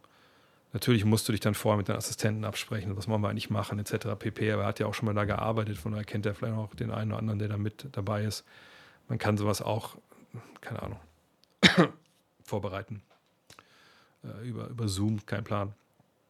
Aber es ist nicht optimal. Aber wenn du Scariolo haben willst, denke ich, dann musst du damit klarkommen, dass er dann relativ spät sich erst Fulltime um dein Team kümmern kann. Ähm, aber ich denke, er würde auch dann vielleicht ein, zwei relativ fähige äh, Assistenten haben. Dann müsste es eigentlich auch klar gehen, denke ich. Äh, dit, dit, was gibt's denn noch? Äh, lohnt es sich, zu den Christmas Games zu gehen und unterscheiden sie sich nicht so sehr von normalen Spielen? Ich glaube, wenn du Weihnachten in den USA bist und, und dann da eh ohne Family und so, warum nicht? Dann kann man auch gerne hingehen. Ich glaube, das sind dann schon ganz besondere Spiele. Ich war noch nie beim Christmas Game. Ähm, und nur deswegen würde ich auch nicht rüberfliegen. Ich denke, da wäre mir Weihnachten wichtiger. Aber ja, ich kann mir schon vorstellen, dass man da, da Bock drauf hat, dass das eine coole, coole Atmosphäre ist. Ist es erklärbar, weshalb MLB, NHL, NFL ihre Spiele häufiger an den europäischen Markt anpassen äh, als die NBA? Ja, habe ich ja quasi schon beantwortet. Die MLB spielt in der Regel mittags, ähm, weil es eben auch Spiele sind, die ein bisschen länger dauern. Immer jetzt mittlerweile haben sie ja die, die Pitch-Glocken so eingeführt, deswegen es auch ein bisschen schneller. Aber da die jeden Tag spielen, ähm, ist es eben traditionell, dass wir auch mittags anfangen. Das hat nichts mit dem europäischen Markt zu tun. NHL, weiß ich gar nicht, sind so viele Spiele für den europäischen Markt. Ähm, wenn das so sein sollte, kann ich es mir einfach dadurch auch gut erklären, dass natürlich viel, viel mehr Europäer da spielen als in der NBA. Aber ich sage, ich wüsste gar nicht, dass die so krass das anders sind. Und NFL, wie gesagt, das ist einfach traditionell, dass die an der Ostküste mittags anfangen. Äh, ich weiß gar nicht, warum das traditionell so ist. Wahrscheinlich, weil man draußen spielt und weil es eine Menge mehr Menschen sind, die dazu zu den Hallen kommen. Ähm, und weil immer am Sonntag gespielt wird, in der Regel, gibt es auch Donnerstag und, und Montag, ich verstehe das. Aber das ist eigentlich so der Hauptgrund, dass man die ganzen Spiele natürlich auch gestaffelt kriegt an dem Sonntag, dass nicht alles zeitgleich läuft, damit die Fernsehstationen alles zeigen können. Das ist eigentlich so der Grund. Ähm, glaubst du, die Hornets haben nächstes Jahr eine Chance auf die Play-Ins? Mit Lamello, mit Bridges, mit Scoot und Miller oder Mark Williams? Würde ich mich total wundern. Denke ich eigentlich nicht. Mit Bridges, ja, ich denke schon, dass der dann da unter, wieder unterkommen wird, aber das ist mir einfach zu wild. Also klar, Scoot oder Miller, je nachdem, wir sie draften, keine Ahnung, wie gut die äh, da einschlagen. Aber das ist für mich schon alles sehr, sehr dünn. Und ähm, ich bin kein Fan davon, was die da machen in, in Charlotte, ehrlich gesagt. Äh ich hätte eine Grauzone dabei gut gefunden. Also schnell geht es um die 65 Spiele. Äh, ein Spieler seit, spielt überragende Saison, hat nur eine Verletzung, ist wegen ein, zwei Spielen raus. Da wäre so eine Grauzone meiner Meinung nach sinnvoller, sagen wir 60 bis 65. Es gab ja auch äh, so ein paar Dinger, die da eingezogen wurden, nach dem Motto, dass auch mal nicht, auch nur, nicht nur eine Minute spielen darf und so, dass dann ein Spiel gewertet wird. Vielleicht machen sie das noch nachträglich. Erstmal ist das die Regel und dann kann man ja sehen, inwiefern das, äh, das sinnvoll ist. Ich sage, Härtefälle gibt es so oder so. Wenn dann jemanden hast, der nur 59 Spiele hat, dann ist es ja genauso doof, dass er dann nicht 60 hat. Also egal, wo du die, die, die Grauzone hinlegst, äh, gibt es dann immer Härtefälle. Äh, was sagst du zu Ulm? Mega krasser Run in den Playoffs, hätte ich auf keinen Fall erwartet. Hatte ich finde schon beantwortet, kurz, ganz zu Beginn. Ich sage, ja, wahnsinniger Run. Einfach Glück gehabt, auch mit ihren äh, Verpflichtungen, ne? Ähm, Caboclo und äh, Paul, glaube ich, heißt er, ne? Und da war vor allem Karim Jallo, ähm, Clay Pies. Geile Arbeit, die da die Thorsten Leiben da macht, gar keine Frage. Äh, Draymond Green hatte in seinem Podcast mal beiläufig über Dennis Schröder geredet und dann einen interessanten Fakt erwähnt. Er sagte, dass man, dass wenn man einmal für das Minimum spielt, dass es sehr schwierig ist, von dem Minimumgehalt wegzukommen, weil sich andere Teams dann denken könnten, warum sollte man ihm einen dicken Vertrag anbieten, wenn er vor kurzem fürs Minimum gespielt hat. Wie stehst du generell zu der Aussage, was ist der nächste realistische Vertrag für Dennis Schröder? Ihr könnt alle trinken, einen Vertrag, Dennis Schröder-Frage. Ähm, Habe ich auch gehört, dass er das gesagt hat. Und ähm, hat er auch recht, auf eine gewisse Art und Weise. Aber auf der anderen Seite ist es so, wenn jemand richtig gute Leistung bringt und richtig geil spielt, und dann ist er Free Agent, und es sind drei Teams da, die ihn haben wollen, dann werden nicht alle drei Teams sagen, okay, Minimalvertrag, alles klar, mehr geben wir dem nicht. Sondern dann wird es halt Leute geben, die sagen, oh, nee, wir wollen den aber haben. Was zahlen die anderen dir? 5 Millionen, hier hast du 6 Millionen. Die geben nur zwei Jahre, wir geben dir drei Jahre. Ne? Von daher, wenn der Markt da ist, geht auch der Preis nach oben. Und das musst du aber durch Leistung äh, hinbekommen. Ähm, aber ja, mal gucken. Gucken, ob er das hin. Also er hat dieses Jahr natürlich äh, Leistung gebracht, aber ob es dann reicht für irgendwo anders, dass man sagt, wir müssen den haben auf der Point Guard Position, das ist manchmal auch schwer. Ne? Aber ich würde nicht. Ich denke, er bleibt in LA, aber ich denke, er kann nächstes Jahr einen Vertrag unterschreiben. Es könnte ein Vertrag sein, so 5 Millionen oder so. Aber dann muss wirklich ein Team denken, wir wollen genau diesen Spieler haben. Und es muss ein Markt entstehen. Mhm. Und ob es den gibt auf der 1, müssen wir abwarten. Weil es gibt auch eine Menge gute Point Guards, die dieses Jahr Free Agent sind. Harden, Irving, Van Vliet, Russell, Westbrook. Ne? Das sind natürlich auch alles Leute, die irgendwo auch dann eventuell äh, Verträge bekommen.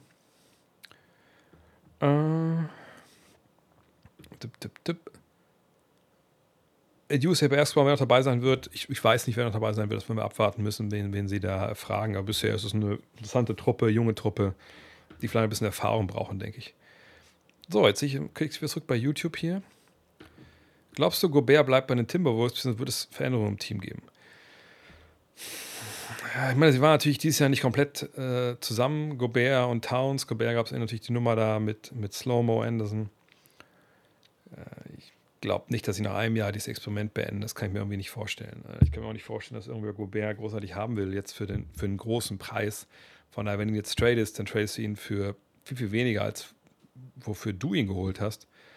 Und das ist natürlich für einen General Manager, der der gleiche ist, also das ist schon, kostet ziemlich Überwindung. Von daher denke ich, er bleibt da. Veränderungen groß. Kann Anthony Towns traden? Puh, weiß ich nicht. Ähm, sollte eine Veränderung geben, sollten den Ball in die Hand geben äh, von, ähm, von Anthony Edwards. Der sollte auf jeden Fall äh, da vorne vorweg gehen. Aber es ist halt manchmal schwer, wenn da zwei Mann unterm Korb stehen. Aber gut, Towns steht eh draußen. Gobert stellt oft mal die Blöcke. Blöcke. Äh, sie werden was ändern müssen, aber ich weiß nicht, ob die Veränderungen so wahnsinnig hoch groß werden. Meine Meinung zu Alex Caruso? Krasser Verteidiger, guter Energiespieler, ein bisschen verschenkt vielleicht bei den, bei den Bulls gewesen dieses Jahr. Hätte sicherlich in den Playoffs äh, eine tolle Rolle gespielt für die eine oder andere Mannschaft. Ja, krass, zeigt auch, ne, wie gut die, die Lakers äh, auch ihn gescoutet haben, äh, ihn ausgebildet haben. Und zeigt, was man erreichen kann, wenn man wirklich Bock hat darauf, was man macht und irgendwie nicht. Es geht ja quasi für alle, ähm, alle Bereiche, sage ich mal, äh, im, im Basketball wenn du Bock auf deine Rolle hast und nicht nur sagst, nee, ich bin immer ein Werfer und wenn ich einen Ball nicht kriege, habe ich keinen Bock und so, dann kann es auch weit, weit nach vorne gehen. Und äh, das, das zeigt er. Guter Typ. Und auch, hat auch für Manscape Werbung gemacht, von daher kann ich ihn, kann ich ihn nicht haten. Äh, wieso ist also er hat eigentlich nicht mit dem DBB-Kader für die WM? Wir kennen den Kader auch noch nicht, aber ähm, was ich so gehört habe, war auch nicht so das Interesse da als Nationalmannschaft, sondern erstmal sich auf den Verein zu konzentrieren. Das kann man ja auch nachvollziehen. Ähm, von daher, ja. Hast du das Remake von White Man Can Jump gesehen? Nee, gibt's das schon? Äh, ist das nicht bei Hulu oder so? Ich wusste gar nicht, dass das schon zu sehen ist. Nee, habe ich nicht gesehen. Hast du es gesehen? Ähm, ich weiß nicht, ob ich ein Remake brauche, aber ich würde sicherlich mal reinschauen, ehrlich gesagt. Etwa 450 Spieler in der NBA. Wie viele von den 450 besten Spielern der Welt sind in der NBA unter Vertrag? Einige Blinde sind ja auch im Roster es gibt so viele Blinde in der NBA, weiß ich gar nicht. Klar, ein paar würde man schon sagen, die sind nicht so wirklich ähm, top. Aber ähm, ich sage ja immer, es gibt in der Welt 550 NBA-Spieler ungefähr. Ähm, viele in der Euroleague könnten ja auch da spielen. Viele junge Spieler könnten auch schon, äh, ich glaube auch die ganzen, auch wenn man ja mit die ist ja schon NBA spielen können natürlich. Ähm, von daher, so würde ich das beziffern wollen, aber es ist natürlich ein bisschen schwierig. Aber klar, die Leute wie Mirotic, äh, guckt euch die Topscorer in der, in der Euroleague an, die könnten auch in der NBA spielen. Natürlich, auf der NBA sitzen auch gar keine Frage. Ähm, aber wo jetzt da die Zahl ist, keine Ahnung.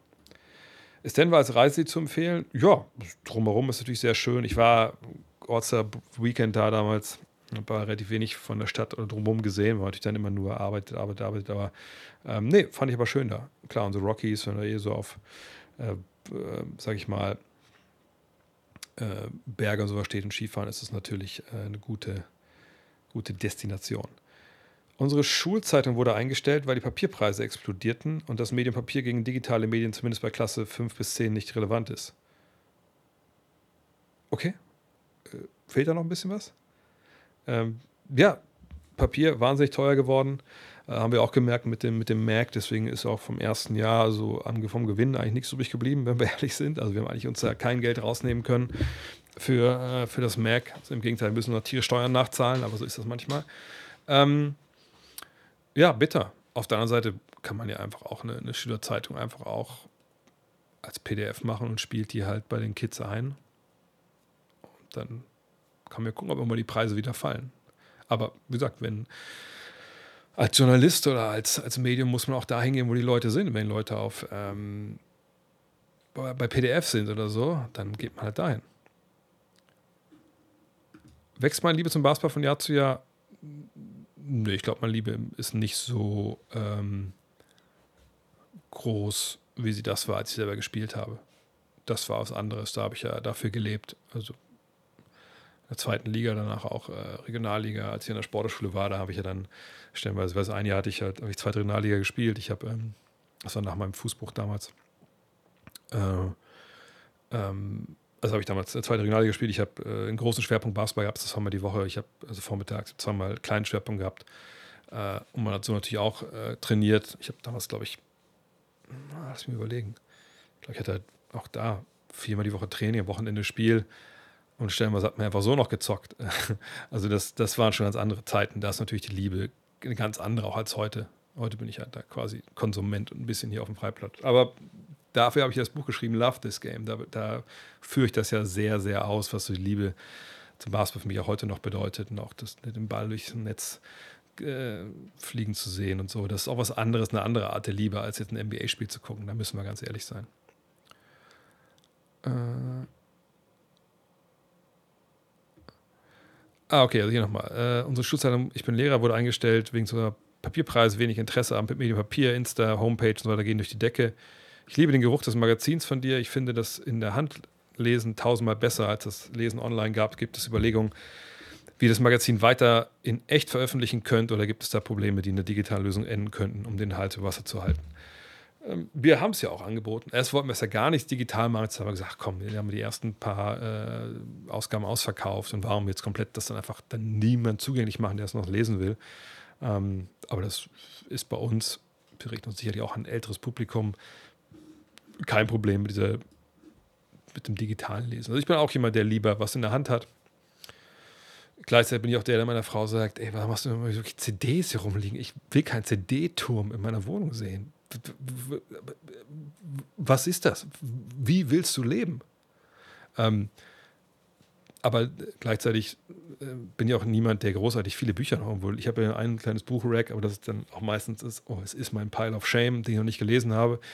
Ähm, ich verstehe auch, dass man äh, gerade im Urlaub fährt, vielleicht so sagt, ach komm, bevor ich mir drei Bücher mitnehme, nehme ich einfach, lege es mir auf dem Kindle runter oder auf mein iPad, dann lese ich es da. Aber ich finde, Papier in der Hand hat schon was für sich. Und deswegen habe ich das Merk ja auch so gemacht. Äh, aber das ist ja die Chance. Es gibt ja das, Achtung, alle angehenden Journalismusstudenten, es gibt ja das Rippelsche Gesetz, äh, was ja besagt, ich hoffe, es ist richtig zusammen, ähm, dass kein Medium von einem anderen Medium komplett verdrängt wird. Also ne, das Buch wurde nicht verdrängt vom, vom Radio komplett. Radio wurde nicht komplett verdrängt vom, vom Fernsehen und äh, all die Dinge wurden nicht komplett verdrängt, auch Zeitungen und Zeitschriften nicht vom Internet. Sprich, es gibt immer dann noch diese Nischen oder diese Anwendungsbereiche, wo das funktioniert. Und ich glaube, bei uns mit der Haptik, die wir da haben mit dem Magazin, das muss ja nicht immer dann äh, ein Cover sein, das sich anfühlt wie ein Basketball, wie das die Dark Issue. Ähm, das hat eben auch was für sich. Und, und deswegen denke ich, wird das auch immer irgendwie funktionieren. Du musst halt den richtigen Weg finden, Leute zu packen. Und ich meine, hätten wir sicherlich mehr Erfolg und äh, auch eine größere Reichweite, wenn wir das alles irgendwie, weiß ich nicht, als YouTube-Videos veröffentlichen würden, auf einer krassen Website ähm, oder noch einen Instagram-Kanal und so dazu. Ja, haben wir aber keine Zeit oder kein Geld, um Leute zu an, anzustellen, die das machen. Von daher mache ich es halt auch schon vorher natürlich so Amateur, wie ich es mache und hoffe, dass Leute, die mir, mich gut finden, eventuell dieses Heft halt gut finden. Und bisher haben wir da ja schon ja, eine Menge Leute gefunden, für die das okay ist. Ähm, und sicherlich könnten wir auch dann noch viel, viel mehr Leute finden, wenn wir da mega investieren würden in Werbung oder so, aber das Geld haben wir nicht. Ähm, und deshalb versuche ich es einfach immer wieder zu pushen und organisch den Leuten, von denen ich weiß, dass sie Herz für Basketball haben, das weiterzugeben. Und jeder, der so dazukommt, glaube ich, noch dabei bleibt, der, der kündigt auch nicht direkt wieder. Ähm, und das ist dann auch, glaube ich, das Wachstum, was am, am ehesten, am ehesten, ähm, was am ehesten nachhaltig ist.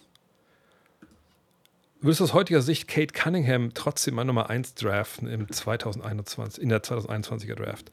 Gucken wir uns auch die Draft 2021 nochmal an. Und ich sage direkt, eigentlich sagt man so Faustregel, drei Jahre sollte man schon warten, bis man da einen Stab über so eine über so einen Jahrgang bricht. So, das ist die Reihenfolge. Also Cunningham, Jalen Green, Evan Mobley, Scotty Barnes, Jalen Sachs, Josh Giddy, Hokaminga Wagner, bla Jetzt kann man natürlich immer sich einen Spaß machen und sagen, ähm, man äh, guckt auch Windshares. Da sehen wir Evan Mobley ist an 1, Scotty Barnes an 2, Trey Murphy an 3, Franz Wagner, Herbert Jones. Wo kommt er denn überhaupt dann? Hier ist Jalen Green ist da und die Nummer 1 ist, oh my lord, da unten der zweitschlechteste Spieler bei Winshares von allen aus dem Jahrgang. Okay. Wir können auch sagen, wir gucken auf äh, Warp. Ja, da ist Mobley erster und die Nummer 1 ist hier unten. Also würde auch dafür sprechen, dass man sagt, nö, eigentlich nicht. Box plus minus. Ja, das sind alles diese Statistiken, die so ein bisschen ne, neuer sind. Da sehen wir, Scotty Lewis ist erster, hat auch nur zwei Spiele gemacht, von daher soll man vielleicht rausnehmen. Gucken wir lieber auf Evan Mobley. Aber auch da sehen wir Nummer 1 hier unter Ferner liefen. Aber wenn wir, oh, hier sind die Picks, uns mal Kate Cunningham genauer angucken, dann sehen wir natürlich Kate Cunningham diese Saison zwölf Spiele. Das ist nicht viel. Wir sehen 20, 6 und 6, das ist okay. Wir sehen eine Dreierquote, die boah, besser geht, sicherlich. Und wir sehen hier zwei Jahre, wo man sieht, boah, hat sie ein bisschen was getan. Also auf 36 Minuten uns angucken, was ein bisschen besser ist, sehen wir weniger Turnover, weniger Fouls, mehr Punkte, Ne, mehr Rebounds, mehr Assists, alles gut, die Quoten eben nicht so geil. Wenn wir runtergucken nochmal auf die einzige College-Saison, sehen wir, da hat er dann Dreier getroffen. Warum klappt das eigentlich jetzt nicht? So. Und wir sehen, klar, wenn ihr nicht kennt, 1,98, Point Guard, ne, großer Flügel-Playmaker. Ich würde wahrscheinlich ehrlich gesagt Mobley Nummer 1 ziehen, aber auch an 2 es ist vielleicht ein bisschen auch die, die, die deutsche Brille, aber ich weiß eben nicht, ne, was mit Cunningham. Siegt das 76 Spiele nur. Ich würde wahrscheinlich mittlerweile, oh, das war falsch, mittlerweile Franz Wagner an zwei ziehen, wenn ich ehrlich bin. Ähm, da hätten wir jetzt immer noch nicht den, den, den Warp-Zweiten, das ist Scotty Barnes, der zweiten Jahr so ein bisschen stagniert. Und dann an drei müsste man halt gucken, was halt mit Cape Cunningham ist. Ne? Was ist denn, ich wüsste halt nicht, was mit seinen, mit seinen seinen Extremitäten. Ne? Ist er jetzt wahnsinnig anfällig, kann er bald wieder äh, durchstarten. Ich würde noch nicht aufgeben, wahrscheinlich drei würde ich wahrscheinlich sogar nehmen. Aber äh, ja, an eins und zwei war wahrscheinlich ehrlich gesagt nicht, ähm, weil ich damit mit Wagner und Mobley einfach, glaube ich, äh, ja, weniger Risiko eingehen würde. Äh, ist es die größte Underdog-Meisterschaft, sollten die Heat die Championship holen? Nee, ich würde ehrlich gesagt sagen, ich weiß jetzt nicht, was die 70er und, und die, äh, die 60er so parat hatten, aber ich würde schon sagen, dass äh, Detroit 2004 und auch die, die, die äh, Nowitzki Mavs, die würde ich davor noch einordnen, ehrlich gesagt. Don Beck ist zurück in Trier? Echt? Als was? Als Trainer? Okay. Schienbein war es natürlich, ja, bei, ähm, äh, bei, bei Cunningham. Don Beck ist zurück. Don Beck, ich glaube, oh, kriege ich es richtig zusammen? Ich glaube, dass Svetislav Pesic mal gesagt hat, Don Beck ist der Golfer. Der, der golft mehr, als er trainieren lässt und dass er immer genau wusste, was die Plays von ihm waren über die Jahre, weil es immer die gleichen waren. Wir waren eine Legende. So, ist noch was zusammengekommen. Hier, ach ja, wie viel Kohle macht man als Journalist, Kommentator die Dinge, die du so tust? Ist es im Durchschnitt mehr oder weniger, als man so denkt? Ich weiß ja nicht, was ihr denkt, ehrlich gesagt. Ähm, äh, ja, es ist auf jeden Fall ein Job, der ähm, ist schwierig, sage ich mal, ne? weil alles, was ich mache, mache ich ja quasi bis auf meinen Kommentatorenjob für mich selber. Ne, ich, alle anderen Job habe ich mir selber äh, rausgesucht. Und auch ne, die Medien habe ich ja selber ähm, mir, jetzt stehen lassen, sage ich mal. Ähm, und habe es für mich geschaffen. So. Und ähm, es gibt ja mehrere Bausteine, die da, es da gibt. Es gibt das Crowdfunding, ne, ob es jetzt die Unterstützer sind auf, auf gutnext.de oder patreon.com slash drevogt, ne, wo jeder schon mit, mit einem Euro dabei sein kann. Ähm, wo es auch bald wieder mehr kommt, dann Richtung Nationalmannschaft und so und Sommerpodcasts und sowas. Ähm, dann gibt es natürlich Hall of Game, ne, wo wir uns das Geld teilen zu dritt. Ähm, dann, klar, äh, gibt es dann das, das, Gehalt, was, was wir uns auszahlen für die äh, Arbeit an den verschiedenen Ausgaben ne, vom, vom Mac. Ne, da kommt natürlich auch weniger zusammen als vorher bei Five. Bei Five hatten wir ja äh, zehn, elf Ausgaben im Jahr und ne, das Mac gibt es ja nur viermal. Äh, ist nicht weniger Arbeit, aber es gibt nur die Hälfte des Geldes. Ähm, dann gibt es, was vergesse ich noch, äh, klar, so Tätigkeiten, zum Beispiel zu Getting Buckets, wenn ich da dabei bin, ähm, oder jetzt auch durch die Werbung, die reinkommt, kommt hier auch Geld rein. Das sind schon viele verschiedene Füße, auf denen ich da stehen kann. Das ist einfach auch wahnsinnig, ähm, wie soll ich sagen, äh, da bin ich wahnsinnig dankbar für, dass das alles so geklappt hat, weil das war ja ganz, ganz lange nicht so, als ich bei Five war, bevor ich den, den Podcast gemacht habe, die ersten vier Jahre, wo ich den Podcast for free gemacht habe da hatte ich halt, darüber kann ich ja sprechen, damals gab es 3000 Euro brutto ne, für, für die Arbeit an Five, zehnmal im Jahr. Damals haben wir nur zehn Ausgaben gemacht. Und ähm, das waren, glaube ich, damals so 1,7, die dann netto übrig blieben. Und für jemanden, der alleine gearbeitet hat, alleine gelebt hat, war das ja auch dann, dann vollkommen okay. Kann man keine großen Sprünge mitmachen, aber das war vollkommen okay. Ähm, klar, wenn du eine Familie haben willst, ne, und meine Frau arbeitet auch, Frau hat einen guten Job, ähm, aber dann muss natürlich dann willst du natürlich dich breiter aufstellen und ähm, willst einfach auch nicht abhängig sein von, von einem Medium. Deswegen habe ich damals ja mit dem Podcast angefangen und gesagt, ey, ich probiere das mal aus, ich gucke, wo das hinführen kann. Wo ich mir nie ausmalen konnte, was daraus geworden ist im Nachhinein oder was heute daraus geworden ist. Aber ähm, das Schöne war, dass ich damals mir eine Sicherheit aufbauen konnte. Ne? Auch mit Planet Basketball, dem Buch, was ja bis heute noch Geld einbringt, weil wir immer noch, ich meine, Planet Basketball 1 haben wir jetzt ausverkauft, ob wir da was Neues drucken, weiß ich nicht. Klar, Basketball 2 liegt noch bei meiner Mutter in der Waschküche. Gut, das ist jetzt schon so lange keine Waschküche mehr, dass man es gar nicht so nennen sollte, ehrlich gesagt. Also im Buchlager bei meiner Mutter liegt das Buch. Ähm, und, aber dass ich sage, über, über God Next, Next hat mir alle anderen Türen geöffnet. Wenn ich nicht God Next mache, ähm, ihr wisst das ja wahrscheinlich, wenn ihr mir schon länger folgt, ich habe ja auch nicht immer so, denke ich, halbwegs verständlich gesprochen, sondern da war ja auch viel Nuscheln dabei, viel so Poltern nennt man das äh, im Fachjargon. Ich hätte mir nie gedacht, dass ich vor einem Mikro arbeite. Und ich dachte immer, ich will schreiben, das kann ich in Ruhe machen, da habe ich meine Zeit, da verhaspel ich mich nicht. Ähm, da muss ich nicht in kürzester Zeit irgendwelche schlauen Sachen sagen. Das war vielleicht so ein bisschen so ein, so ein Trauma. Ähm, weil ich eben auch so ein bisschen schotterig war als Kind. Und, und das ist natürlich jetzt alles mehr oder weniger weg, aus welchen Gründen auch immer. Wahrscheinlich ist es einfach die Übung. Ähm, aber das wäre ohne Gut Next alles nicht passiert. Und dann würde ich auch nie im Leben, äh, hätte ich nie im Leben die Anfrage bekommen, ob ich auch mal bei äh, mein Spiel kommentieren möchte. So. Ähm, aber ne, nochmal, das ist einfach, ich bin, ich glaube, dankbar, dass das über die Jahre jetzt, oder mittlerweile ist es ja schon, äh, ist es schon sehr, sehr lange, äh, schon im zweiten Jahrzehnt jetzt fast die Hälfte durch, ähm, dass das so funktioniert. Und das geht natürlich nur, weil, weil Leute wie ihr was ich hier, von, ich, meine das, das habe jetzt hier 123 Abonnenten, das ist natürlich auch jetzt äh, nichts, also da kann man ja auch nicht von leben, aber es ist halt nice, wenn sowas reinkommt.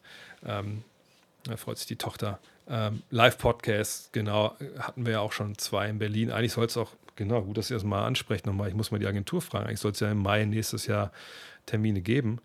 Ähm, aber das ist wahrscheinlich alles in allem, ich arbeite natürlich auch sehr, sehr viel, muss ich sagen. Ähm, mehr Geld als man denkt. Also es war mehr Geld als damals diese 3000 Euro, die es da bei äh, brutto bei, äh, bei, bei Five gab.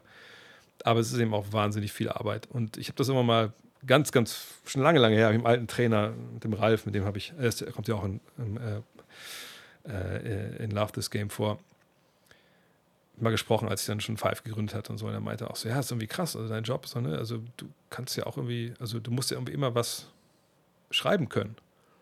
Und ich so, ja, das ist schon irgendwie, das ist man, macht man sich gar nicht so bewusst, dass eigentlich schon mal so ein Druck da ist. Ich meine jetzt zum Beispiel auch mit dem Heft jetzt nochmal größer. Wir haben jetzt vier Ausgaben im Jahr.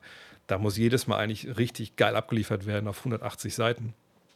Und äh, klar, ich fand früher auch bei, äh, bei Five haben wir echt Vollgas und wollten und gemacht und immer sollte immer gut sein. Aber da waren auch viele Zwänge dabei, die man so hatte, ja, wer aufs Cover kam und dann kam vom Verlag der und der Wunsch und so und das muss gemacht werden und hier muss das Outfit des Monats gezeigt werden. So, fuck you, keiner will das sehen.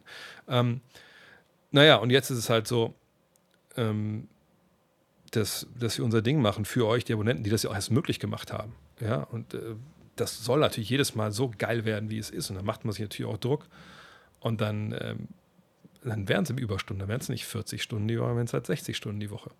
Gut, dann in den 60 Stunden, muss man auch klar sagen, ist natürlich auch einiges dabei, wo man Basketball sich anguckt. Das ist natürlich irgendwie auch irgendwie keine Arbeit. Auf der anderen Seite, wenn ich mir Spiel 2 der Finals nochmal anschaue für den Podcast, dann sitze ich ja nicht davor und mit zwei Bierchen und gucke mir das an und so, oh, Dreier drin und so, sondern dann wird natürlich auch aufgeschrieben etc. So, also es ist dann schon irgendwie ein bisschen, ein bisschen Arbeit. Ne?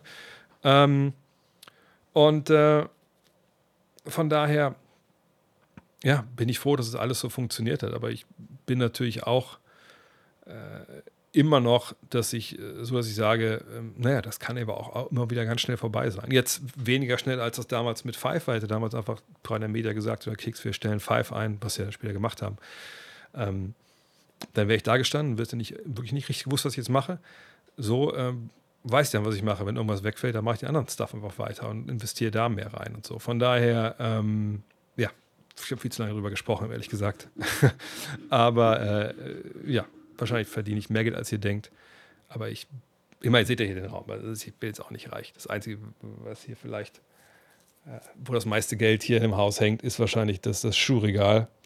Aber da ich auch noch nicht wirklich bei irgendwelchen geilen, ähm, äh, geilen Raffles gewonnen habe, ehrlich gesagt, da da kein, äh, wie heißt er hier, äh, Travis Scott steht, wisst ihr auch, ich muss noch arbeiten.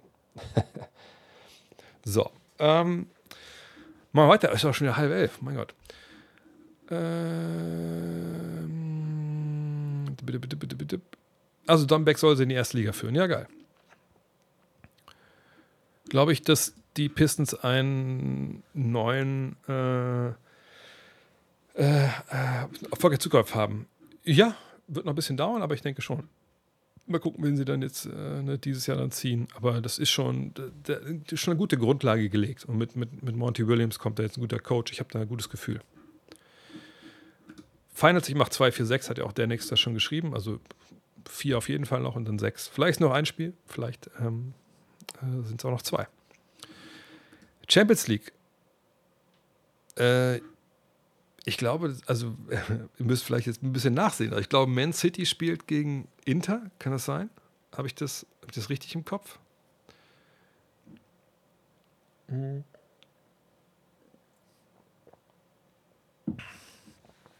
Ähm, oder müssen wir das mal reinschreiben? Ich habe es ehrlich gesagt nicht. Genau. Ja, gut, dann würde ich schon sagen, dann muss ich ja, also Kevin de Bruyne ist irgendwie auch hat einen speziellen Platz in meinem Herzen. Ähm, von daher würde ich dann sagen, City macht das. Dann haben sie das Triple, glaube ich, ne, wenn ich nicht ganz falsch liege. Ähm, ja, ich würde sagen, äh, City. Haaland, zwei Tore. Äh, Jalen Brown zu den Hawks. Realistisch. Viele Hawks-Fanpages rasten aktuell weil, aus, weil Jalen Brown vor ein paar Tagen angefangen hat, einigen Hawks-Spielern bei Social Media zu folgen. Ja, das ist ja jetzt die Zeit des Jahres jetzt schon. Also ich dachte, es geht erst so um äh, Ende, Ende oh, fast schon Ende Juni los. Ähm, äh, ja, ich meine, ne, sie müssten ja für ihn traden und wen sollen sie denn da anbieten? Also wen wollen sie denn traden? Trey Young? Ich glaube nicht, dass die Celtics auf Bock haben. Ähm, John Collins äh, weiß ich auch nicht. Äh, ich gucke mal kurz nebenbei nach. Wir haben halt gar nicht, keine Fake-Trades gemacht. Das muss auch ein bisschen besser werden die nächsten äh, Monate, Freunde. Das sage ich direkt. Ey. Ich mache jedes Mal hier Fanspo auf. Jetzt habe ich es einmal zugemacht, wenn mal nichts kam. Und gehe da in die Trade Machine und dann gucken wir jetzt aber mal, was wir da eventuell machen können. Wenn wir hier äh, Boston nehmen und hier ATL, dann sehen wir hier Jalen Brown mit 31 Millionen. Oh, das ist natürlich schon ein Wort. Gut, ist kein Problem. John Collins, straight up. Uh, Hunter und Bogdanovic. Das ist vielleicht ein bisschen viel, aber was ist denn, was wäre denn sowas? Ah, Bogdanovic ist aber auch wahrscheinlich.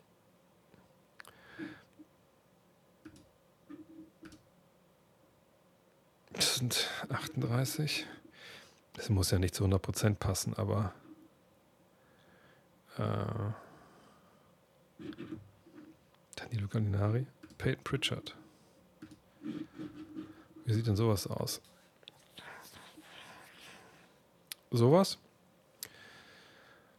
Allerdings John Murray und die Andre Hunter sind vielleicht ein bisschen viel. Ähm, also es würde sicherlich Möglichkeiten geben, wenn ich jetzt hier mit DeJounte Murray und ihm hantiere. Aber wenn es jetzt nur darum geht, John Collins oder Clint Capella, ja, was ist denn, wenn man DeJounte Murray rausnimmst und man nimmt ihn dazu. Ah, das ist vielleicht schon ein bisschen zu wenig, ne? Kleiner Draft-Pick. Vielleicht noch sowas.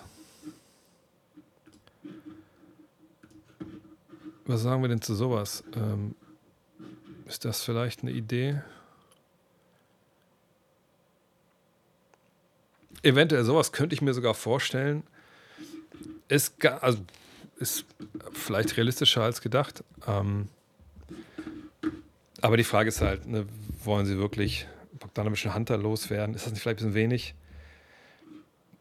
Es ist nicht, nicht so schlecht, ehrlich gesagt. Allerdings glaube ich, dass man eher Trey Young loswerden muss. Um, und das ist, glaube ich, wahnsinnig schwer. BBL Playoffs habe ich schon gesagt, ich glaube schon, dass das äh, die Bonner machen. Pablo Laso, natürlich wahnsinnig toller Typ. Ähm, ein bisschen schade, dass ich nicht mehr bei den Bayern den Podcast mache. Mit dem hätte ich auch gern gesprochen. Vielleicht kann man das so mal hinbekommen. Ähm, von daher mal, schauen. Ähm, aber die super erfahrener Mann. Äh, die Frage ist immer, was kriegt man hin? Welche Spieler kann man holen? Das ist immer das Problem natürlich bei Bayern, dass man eigentlich mit den Top-Teams so aus finanzieller Sicht halt ähm, nicht unbedingt so mithalten kann. Ähm, ne, da gibt es natürlich dann einfach Teams, die einfach auf alles kacken oder die Kohle rausnageln. Ähm, da muss man aber schon Glück haben mit den Verpflichtungen. Aber es ist ein wahnsinnig toller Coach. Cool, dass der in Deutschland ist. Ähm, ich würde mir manchmal wünschen, dich auf The Zone noch öfter als Experten zu sehen. Klar bist du da oft dabei, aber würde mir noch mehr Expertenansätze von dir bei der Zone wünschen. Wird da von der Zone eine Grenze gesetzt oder hast du selber nicht genug Zeit dafür? Falls du überreden darfst. Ja, klar darf ich überreden. Ähm, nö, die Einsätze werden verteilt äh, bei der Zone. Vom, also, ne, von dem Bereichsleiter, sage ich mal, der sich um Basketball kümmert. Und äh, das erfolgt dann schon immer halt dann, dann dort. Und, und wie da jetzt intern die Entscheidung fallen, das das weiß ich ehrlich gesagt auch nicht. Ich kriege halt jeden Monat äh, eine Liste mit den Spielen. Das kriegen wir alle. Ne? Alle Kommentatoren, äh, Experten kriegen eine Liste mit den Spielen. Und dann können wir jeden Monat uns eintragen und sagen, also hier, da kann ich, da kann ich nicht. Ne? Klar, gibt ja manchmal, zum Beispiel, wenn Alex äh, für Magenta irgendwo ist, eine Wochenende, dann, kann, dann ist er halt, keine Ahnung, äh, in, in Trier oder so, dann kann er vielleicht nicht unbedingt obwohl Trier schlechtes Beispiel, bin ja wohl BL. äh, kann das sein? Mal ist in Bamberg und schafft nicht nach München für sich zum 1930-Spiel dann äh, am Sonntag. Ähm, ne, dann würde sowas wahrscheinlich eher nicht sagen. Aber wenn ich weiß, ich, meine Frau und ich wollen das Wochenende mit der Kleinen zu den Schwiegereltern nach NRW, dann nehme ich natürlich nicht die Kommentatoren-Box hier mit, um von da aus zu kommentieren, was sicherlich auch ginge. Ähm, und dann sage ich, da kann ich nicht. So, und aber natürlich in der Regel jetzt seit dieser Game Changer jetzt gekommen ist für mich seit anderthalb Jahren, dass ich ihn von zu Hause kommentieren kann, sage ich eigentlich in der Regel, ich kann immer. Also ich kann wirklich immer, wenn ich das halt früh genug weiß, und das ist ja dann auch, ne, es wird ja dann auch nicht von einem Tag auf den nächsten entschieden, sondern es hat einen gewissen Vorlauf. Und dann wird halt äh, verteilt und das, da gibt es intern halt dann die Entscheidung. Aber wie gesagt, wie die getroffen wird, äh, weiß ich ehrlich gesagt nicht. Ich weiß, dass dieses Jahr hatte ich meine vier Einsätze um, um, roundabout.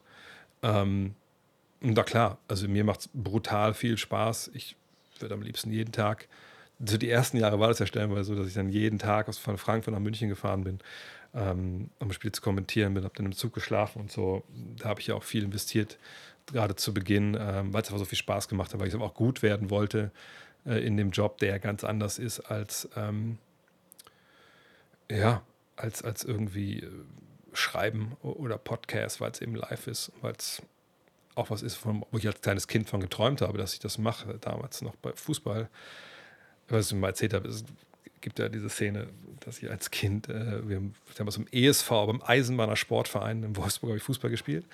Und da weiß ich nicht, waren wir in der IGS hier in, in, in Wolfsburg, in der eigentlich integrierten Gesamtschule für uns, die vom Albert-Schweitzer-Gymnasium direkt gegenüber waren, beide diesen Problemstadtteil Westhagen. Das war für uns die Idioten-Gesamtschule. Ist es auch weiterhin für mich, aber das, ich will nicht für andere sprechen. Ähm, Und dann wieder auf den, das war unser Heimcourt, sag ich mal, der, der schiefe Rasenplatz, den die da haben. Und äh, der Igel wohnt jetzt hier, genau. Ähm, und äh, da äh, habe ich dann ein Turnier gehabt, ne, weiß nicht, da habe ich da an der Seitenlinie gesessen, gesessen mit so einer Wasserflasche, habe das, das, Spiel halt von unserer zweiten kommentiert, mit einem Kumpel da halt. Und äh, das war immer so das, was ich, was ich machen wollte, weil ich meinem Vater natürlich viel früher, sonntags war klar, wenn dann Sport, äh, kam auf ZDF oder Sportschau dann auf, auf ARD, da habe ich immer alles geguckt, ob es Springreiten war, Skifahren, alles, also habe ich immer alles aufgesaugt. Ähm, ja, das äh, ist, war immer schon irgendwie ein Traum, dass ich es machen darf. Jetzt seit, seit sechs Jahren, seit es Saison hat, gibt es natürlich auch einen Traum. Ich habe ja auch beim VfL hier äh, zwei Jahre, zwei Saisons hier den, äh, quasi die Bundesliga auch kommentiert äh, fürs Fanradio. Es war natürlich auch super, das zu machen. Ähm, von daher, äh, ja, das ist, ist schon geil. Und man wird, ich würde es jeden Tag machen, wenn ich könnte. Aber wie gesagt. Ähm, wann werden die nächsten TV, NBA TV-Rechte vergeben? In diesem Sommer. Also jetzt nach der Saison ist dann eine neue Rechteperiode und dann wird die NBA gucken, wen sie es in Deutschland geben. Und da darf man gespannt sein, äh, wer alles mitbietet. Man weiß das ja immer nicht so genau. Habt ihr gerne auf der Saison zugehört, aber der billigere Preis und das Angebot von League Pass einfach besser. Kann ich nicht haten. Ähm, vollkommen nachvollziehbar. Wir müssen alle sehen, gerade in der Zeit jetzt, wo wir mit unserer Kohle bleiben. Ähm, und gab ja auch krasse Angebote, auch mit dem 2K-Deal und so. Ähm, gar keine Frage. Da bin ich auch niemandem böse. Ähm, das ist, ja. Das ist cool. Also cool, jede Entscheidung, die ihr trefft, ist cool. Äh, bin in Berlin zum Länderspiel gegen Kanada. Ich hoffe da, dass für Kanada ein paar gute Jungs aus der NBA auflaufen. Wie siehst du die Entwicklung der Kanadier? Hm, hat mir die, also mir die Doku The Carter Effect sehr gut gefallen. Ja, Kanada auf jeden Fall. Ähm, äh, ja, schlafender Riese, sag ich mal. Ähm, wenn die alle mitspielen, boah, ich kann es nicht mal raussuchen. Wenn die alle wirklich kommen würden, ne, die für Kanada äh, spielen dürfen, dann könnte man schon, ähm, sag ich mal, äh, ja, könnte man eventuell auch argumentieren, dass die vielleicht sogar, vielleicht nicht der Favorit sind, aber auf jeden Fall jemand, der, ähm, ja, die, die, halt echt, also die eventuell auch Team USA einfach gefährlich werden können. Wir sprechen immer über die europäischen Mannschaften meistens, aber wenn man dann mal genauer hinschaut, dann sieht man einfach da, ist schon eine verrückte Qualität. Ich meine, Frankreich und so auch natürlich, ne, wenn die mit, mit allen kommen, je nachdem, was mit Embiid jetzt ist. Aber ich habe mir die Kanadier rausgesucht. Das sind die aktuell, also die in, in, ähm, in Fett sind quasi die aktuellen äh, Kanadier in der NBA. Da seht ihr ähm, Benedict Matherin, Andrew Namepart, Shaden Sharp, Delano Ben, Chris Duarte, Joshua Primus, vielleicht nicht mehr in der NBA, aber Nick Alexander Walker und dann wird es interessant. RJ Barrett, Brandon Clark, Lou Dort und dann natürlich Shea Gilgis Alexander, Cam Burge, Dylan Brooks, okay, aber Jamal Murray, Trey Lyles, Dwight Powell. Ähm, ich meine, Andrew Wiggins, Kelly Olenek. Mal allein, wenn ich überlegt, vergesse ich nur irgendwen hier. Corey Jones, Tristan Thompson, okay. Aber bling einfach mal eine erste Fünf bestehend aus Jamal Murray, Shea Gilgis Alexander, dann hast du RJ Barrett, Andrew Wiggins und dann, je nachdem, was du machen willst, willst du Trey Lyles gehen, willst du Dwight Powell gehen, Brandon Clark wäre wahrscheinlich dann mein Favorit. Von der Bank hast du ein paar ganz junge, junge Hüpfer. Also das ist schon, boah, die können schon wahnsinnig gut äh, unterwegs sein. Nick Nurse ist ja auch der Coach nach wie vor. Äh, das, da bin ich sehr gespannt. Sehr, sehr gespannt, was sie machen. Ähm, äh, äh, äh. oh, Fabian Rudolph ist zum ersten Mal dabei. Hey, Fabian, herzlichen Glückwunsch, dass du dabei bist. Also, herzlichen Glückwunsch für mich, für dich. Danke. Gott, oh Gott, langsam wird es zu viel hier. Äh, was würdest du als GM der Timberwolves in der Offseason machen? Neuaufbau um Edwards? Es gab ja schon Gerüchte um Portland, ihren dritten Pick für Towns traden zu wollen. Mm, ja gut, einen Pick für Towns kann man so nicht traden. Äh, da muss man schon Cap Space haben, wenn man es einfach so machen möchte, weil so ein Draft-Pick hat ja keinen monetären Gegenwert. Aber man kann natürlich gucken, dass man noch einen Spieler dazu packt. Hm? Jeremy Grant sign a trade? Anyone? Ähm, ich sag mal so, wenn du für Carl Anthony Towns einen wahnsinnig tollen Fischzug bekommst, dann denke ich, kann man das sicherlich angehen. Ich weiß aber nicht, ob man noch, ähm, ob man noch mal diese, diese ganzen vielen Erstrunden-Picks bekommt für den Spieler, weil das war jetzt schon ein paar, äh, ein paar Mal zu lesen, dass äh, wohl ne, Executives, also Manager, schon Leuten wie Shams gesagt haben, naja, vielleicht ist das vorbei. Vielleicht ist das vorbei mit diesen, diesen ganzen Erstrunden-Picks, weil Leute gemerkt haben, okay, das passt nicht mehr so. Und vor allem mit dem neuen CBA jetzt, was ist denn, nochmal, was ist denn absolut Gold wert? Gold wert, wenn du Erstrunden-Picks ziehst, die einfach vier Jahre kostenkontrolliert sind in einer neuen NBA-Welt, wo eben dieses zweite Tax Apron eingezogen wird. Äh, von daher, wahrscheinlich sehen wir das eher nicht. Ähm, aber äh, ja. Ich habe in meinem Kopf, ah, die Frage ich über, übergangen, glaube ich. Ne? Den Fit Dennis bei den Heat durchgespielt, so in der Lowry-Rolle. Was hältst du davon? Ja, ich hatte, glaube ich, schon mal gesagt, dass ich mir das durchaus vorstellen kann. Problem ist hierbei aber, und ich suche es nochmal raus, dass Kyle Lowry noch Vertrag hat nächstes Jahr. Äh, wenn Gabe Vincent jetzt wirklich nicht da sein sollte, weil der wird Free Agent. Ne? Und man kann den irgendwie nicht halten, weil, ne, keine Ahnung, man will ihm doch nicht so viel Geld bezahlen, irgendwer anders bietet dem äh, exorbitant viel mehr. Dann kann ich mir das vorstellen. Aber als dritten Mann dazu, also überlegst, was für Geld die da für, ähm, für Gabe Vincent dann wahrscheinlich investieren müssen, sagen wir mal zweistelliger Millionenbetrag, dann hast du das Geld von äh, Lowry und dann hast du nur Hero, der auch irgendwie auf die Eins öfter mal rutscht. Dann denke ich, ist es wahrscheinlich eher unrealistisch, dass sie ähm, sich da für Dennis entscheiden und für, für ein Minimalgehalt, glaube ich, geht er da jetzt nicht unbedingt hin. Ähm, ja, ich sehe jetzt hier gerade nichts mehr. Ich äh, scroll nochmal zurück, ob irgendwie noch was vergessen habe. Es sieht jetzt nicht so aus. Also ihr könnt gerne mal Fragen reinwerfen. Ansonsten würde ich hier schon so ein bisschen verbal die Ehrenrunde drehen und äh, mich dann in, in die Nacht verabschieden. Vielleicht eine Frage nochmal, weil wir die Diskussion letztens hatten. Ich habe ein, zwei Jungs gefragt, wir, wir zocken jetzt ab und zu nochmal äh, Warzone. Ähm, genau, zwei Fragen. Einmal das und gesagt haben, ey, wann, wann, streamen wir mal wieder? Wollen die Leute das nicht bei dir oder war, waren wir dir so peinlich? Da muss ich natürlich schon sagen, ja, so, so ein bisschen peinlich war der mir schon. Ähm, aber die Frage ist halt, genau, und Watchlong kommen wir gleich. Würdet ihr denn, hättet ihr Bock, mal, mal zuzugucken, wie ich mit meinen Jungs ein bisschen zocke? Ähm, man kann ja vielleicht mal so einen, privaten Server irgendwie aufbauen. Ich weiß nicht, ob, ob überhaupt noch Warzone bei anderen Leuten noch so, so im Fokus ist. Könnt ihr gerne mal reinschreiben in die Kommentare. Ähm, Watchalongs, ähm, mm, ja, habe ich heute gefragt. Äh, könnt ihr auch gerne mal reinschreiben in die Kommentare, wäre das was für euch? Also die Idee wäre zu sagen, das Spiel ist ja dann von der Nacht von morgen auf Donnerstag. Äh, da muss ich zu Donnerstag muss ich das Kind drüber in die Kita schieben, aber das kriege ich vielleicht sogar halbwegs noch hin. Oder habe ich irgendwelche, oder habe ich irgendwelche, ich muss mal gucken, ob ich irgendwelche äh, Termine am Donnerstag habe, die ich jetzt verschwitzt habe, als ich das heute so vollmundig angekündigt habe. Nö, ich habe nur einen Call um 13.30 Uhr. Das sollte machbar sein. Äh, weil die Idee wäre dann zu sagen: hey, ich gehe online, ich habe es schon mal gemacht. Ähm, und dann, äh, ja, dann äh, würde ich halt hier online gehen. Keine Ahnung, wahrscheinlich so halbe Stunde, Viertelstunde vor Spielbeginn. Äh, und dann einfach mit euch das Spiel gucken. Ne? Äh, einfach Watchparty geht ja leider nicht mit so vielen Leuten dann wahrscheinlich. Ähm, wenn es zu fünf wären, geht es wahrscheinlich. Aber das geht auch nicht mehr bei, bei, beim League Pass, ne? Oh Mann, ey.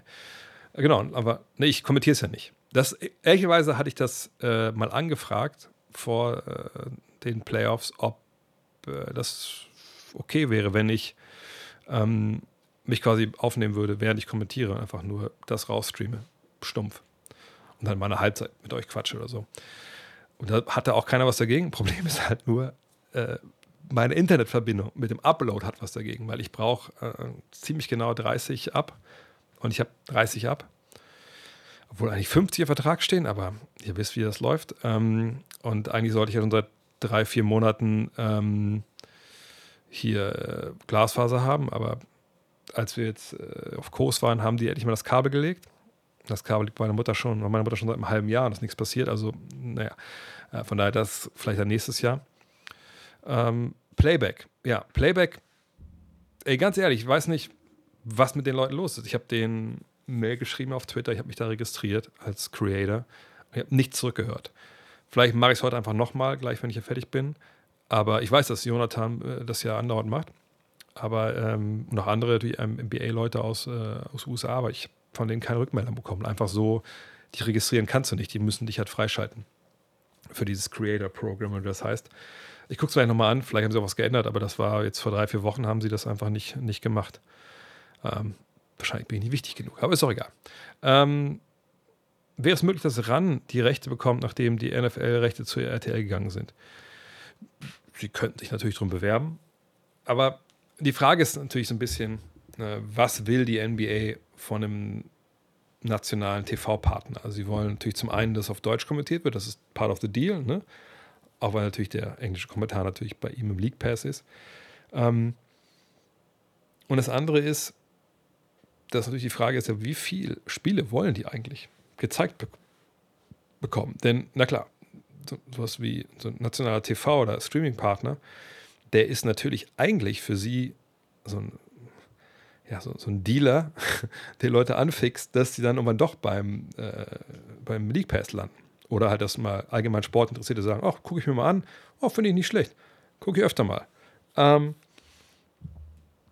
und das weiß ich eben nicht, ob dann sowas jemand wie Ran das halt stemmen kann. Natürlich kann man äh, sich eventuell vorstellen, aber ich habe da keine Ahnung, ob sowas irgendwie, ob realistisch ist, dass man, obwohl, ich meine, es gibt das ja zum Beispiel im Magenta Sport und Sport 1, dass halt jemand Rechte hat, produziert und dann findet man einen TV-Partner, einen Magenta als Streaming-Partner, der noch die Spiele gezeigt hat, stellenweise, um zu gucken, dass man da auch Werbung quasi macht für den eigenen Streaming-Dienst. Macht halt Sinn für beide Seiten.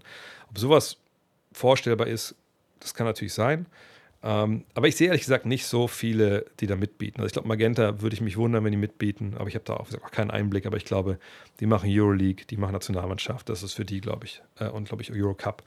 Das ist ein tolles Portfolio. Da passt die NBA eventuell auch gar nicht so wirklich rein.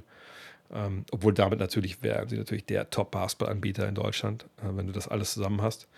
Ähm, Dein, die jetzt ja die äh, BBL zeigen, allem, was ich verstehe, was, was da das Kalkül und, und die, die Idee dahinter ist, dann geht es ja vor allem um deutschen Sport. Man gibt ja auch zurück an den deutschen Sport. Und ich habe auch schon ein paar Mal gesprochen, wie ich das Ganze sehe und so. Ich sehe es auch nicht unkritisch. Ich habe auch einen Podcast mit, mit Per Günther lange darüber gesprochen. Ähm, aber ähm, für mich ist, sind die auch komplett raus, was das angeht. Ich glaube nicht, dass die die NBA irgendwie zeigen wollen, weil es einfach komplett gegen alles geht, was sie da. Ich meine, die zeigen, was sagen sie, Tischtennis, Volleyball, Basketball. Ähm, ne, da passt die NBA auch gar nicht ins Portfolio. Und ich glaube auch, das ist auch von der Kohle her. Ähm, obwohl es wird nicht, ist, also ich glaube, die zahlen natürlich eine Menge für, auch für die BBL, aber nee, ich denke, dass das passt da einfach nicht rein. Von daher, ich, also wenn ich jetzt einfach lügen sollte und, und ohne irgendwas zu wissen, für mich als Basketballjournalist, der natürlich da drauf guckt, sind, sind äh, The Zone, Sky, wahrscheinlich die beiden realistischen Bieter. Und danach weiß ich ehrlich gesagt nicht, wer da noch reingrätscht. Also vom Fernsehen, wenn dann, glaube ich, nur mit so einem Deal, dass man irgendwie, irgendwie sich zusammentut mit dem Streamingdienst. Aber ich bin gespannt. Man, man wird ja manchmal auch total überrascht. Ähm, sagen, normales TV ist auch schwierig, ähm, einfach weil ähm, die Spiele einfach nachts sind. So. Dann hast du ja auch keine On-Demand bei, bei TV. Von daher bin guten Mut, dass ich das nächstes Jahr auch bei, bei, bei der Saison wieder machen kann. Äh, was haben wir denn noch? Das neue CBA kam ohne Vorwarnung. Ab nächstem Jahr verlieren die Teams ihre Picks. Was passiert mit den Picks, die schon weggetradet wurden? Äh, also du, du meinst einfach nur jetzt, also wie verlieren die ihre Picks? Also du meinst, verlieren ihre Picks, weil die Teams die Picks weggetradet haben. Aber das, ja, das, äh, da kann das CBA ja nichts für. Also das wird schon alles so abgegolten, wie das, äh, wie das da passiert ist. Und dann gibt es ja auch so, äh, nennt sich, es wird grandfathered in. Also, ne, das wird dann halt einfach, ne, das wird man so, das sagt, das wurde jetzt alles unter dem alten CBA noch eingestielt, das geht alles auch so durch, aber alle Entscheidungen, die jetzt getroffen werden, alle, die, die werden unter dem neuen ähm, CBA abgehandelt. Oh, Noggle, vielen, vielen Dank für den, für den, für den Dank für den Content. Ja, so, und ich denke, tja, dann machen wir morgen den Watchalong dann gucke ich, dass ich ein bisschen vorschlafe. Das ist sicherlich machbar. Ähm, und dann treffen wir uns. Ich werde es mal auf den sozialen Medien kommunizieren, aber das Spiel fängt um 2.30 Uhr an. Ich denke mal, Viertel nach zwei oder so treffen wir uns. Dann gucken wir uns das mal live zusammen an. Dann gucke ich mal, dass ich dann, äh, vielleicht kriege ich meine Frau auch überredet, dass sie das Kind morgens um sieben schon in die Kita bringt. Mal gucken. Ähm, ja, ansonsten, vielen, vielen Dank an all, die dabei waren. Jetzt noch eine tolle Gelegenheit, gerade auf, auf YouTube und so, nochmal auf äh, ja, Folgen zu, zu drücken. Ich habe, glaube ich, 9800 Follower da jetzt. 10.000 wären cool, genau wie halt die 7700 cool wären hier bei, bei Twitch. Aber das müssen wir mal abwarten. Ähm, und mal gucken, vielleicht klappt ja auch Playback TV, aber dann äh, sage ich auf jeden Fall Bescheid, wenn dem so sein sollte. Ja, vielen, vielen Dank für alle, die dabei waren. Danke an alle Chats. Denkt nochmal an die T-Touch Connect Solar. Da hat sie gerade Piep gemacht. Ähm, wollte sie auch verabschieden bei euch. Äh, und dann sehen wir uns morgen Abend schon wieder. Ne? Oder morgen Nacht. Morgen Abend. Nacht. Wie ihr das am liebsten selber bezeichnet. In diesem Sinne, haut rein. Bis dann.